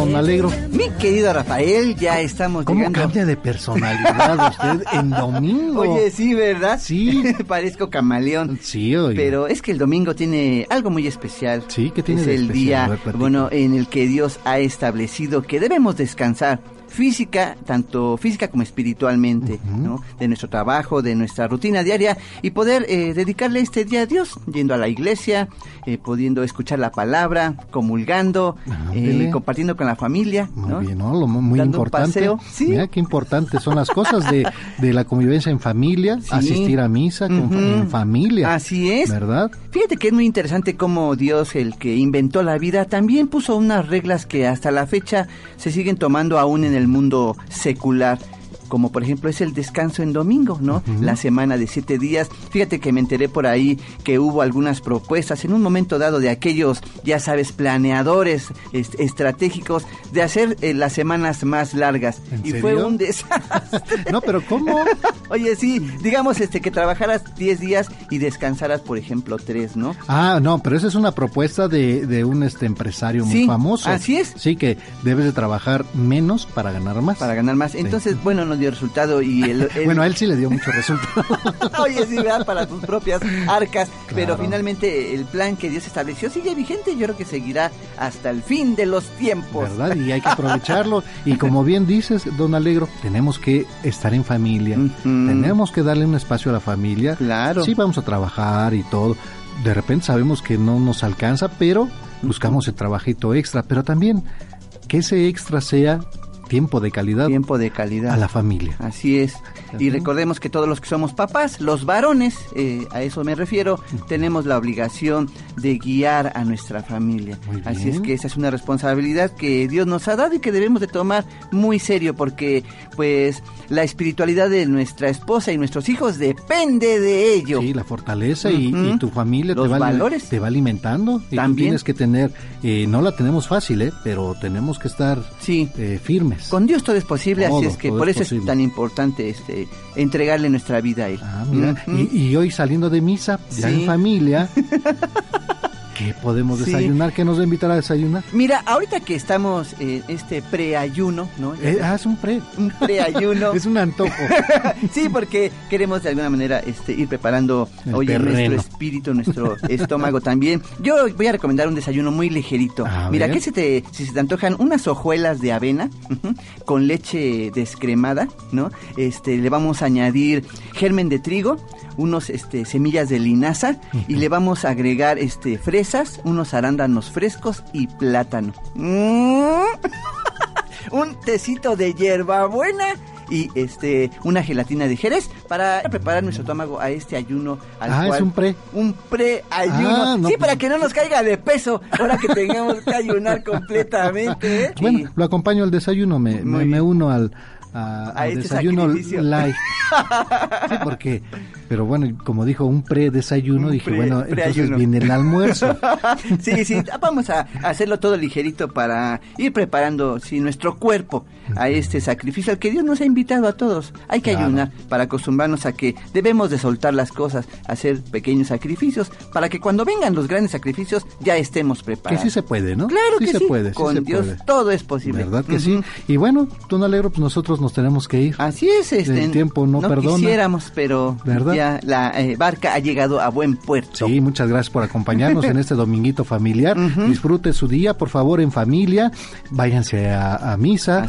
Váyanse al mercado a echar taco placero. Sí. Sí, unos chapulines en, en su tinta. Oye, sí, en vez de las papitas y todo Sí, eso, hay que hombre. aprovechar lo que tenemos aquí en nuestro país. Sí, los mercados, los mercados son muy bonitos y ricos los de las colonias, ¿eh? Maravillosos Ahí lugares. encuentras tacos de todo. Sí, qué bueno que han sobrevivido a toda esta mercadotecnia ahora de las plazas comerciales y todo esto, a los supers, ¿no? Sí. Que el mercado local sea también de nuestra este, elección para poder comprar nuestros víveres. Y nosotros hay que apoyar a, a lo- a los productores mexicanos. Así es, Sí. eso es muy importante. ¿Verdad? Y fíjate, antes de irnos, ahí puedes encontrar tacos de nopalitos, de chinicuiles. Ándale. De chapulines. Sí. Rico. Uy, claro que sí. Frijolitos, ¿no? Y que hay uno tan más rico.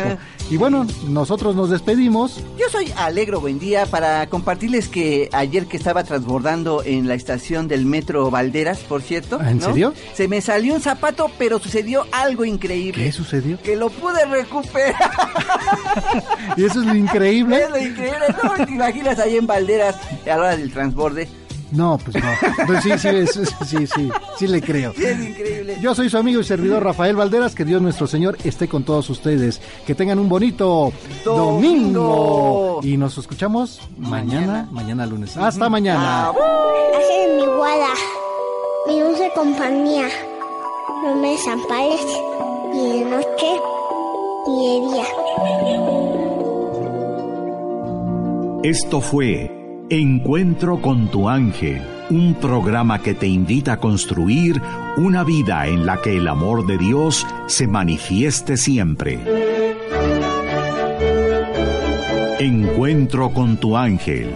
Te invitamos a que mañana le pidamos a Dios que tome su palabra y que con su espíritu la aplique en nuestras vidas. Hasta mañana.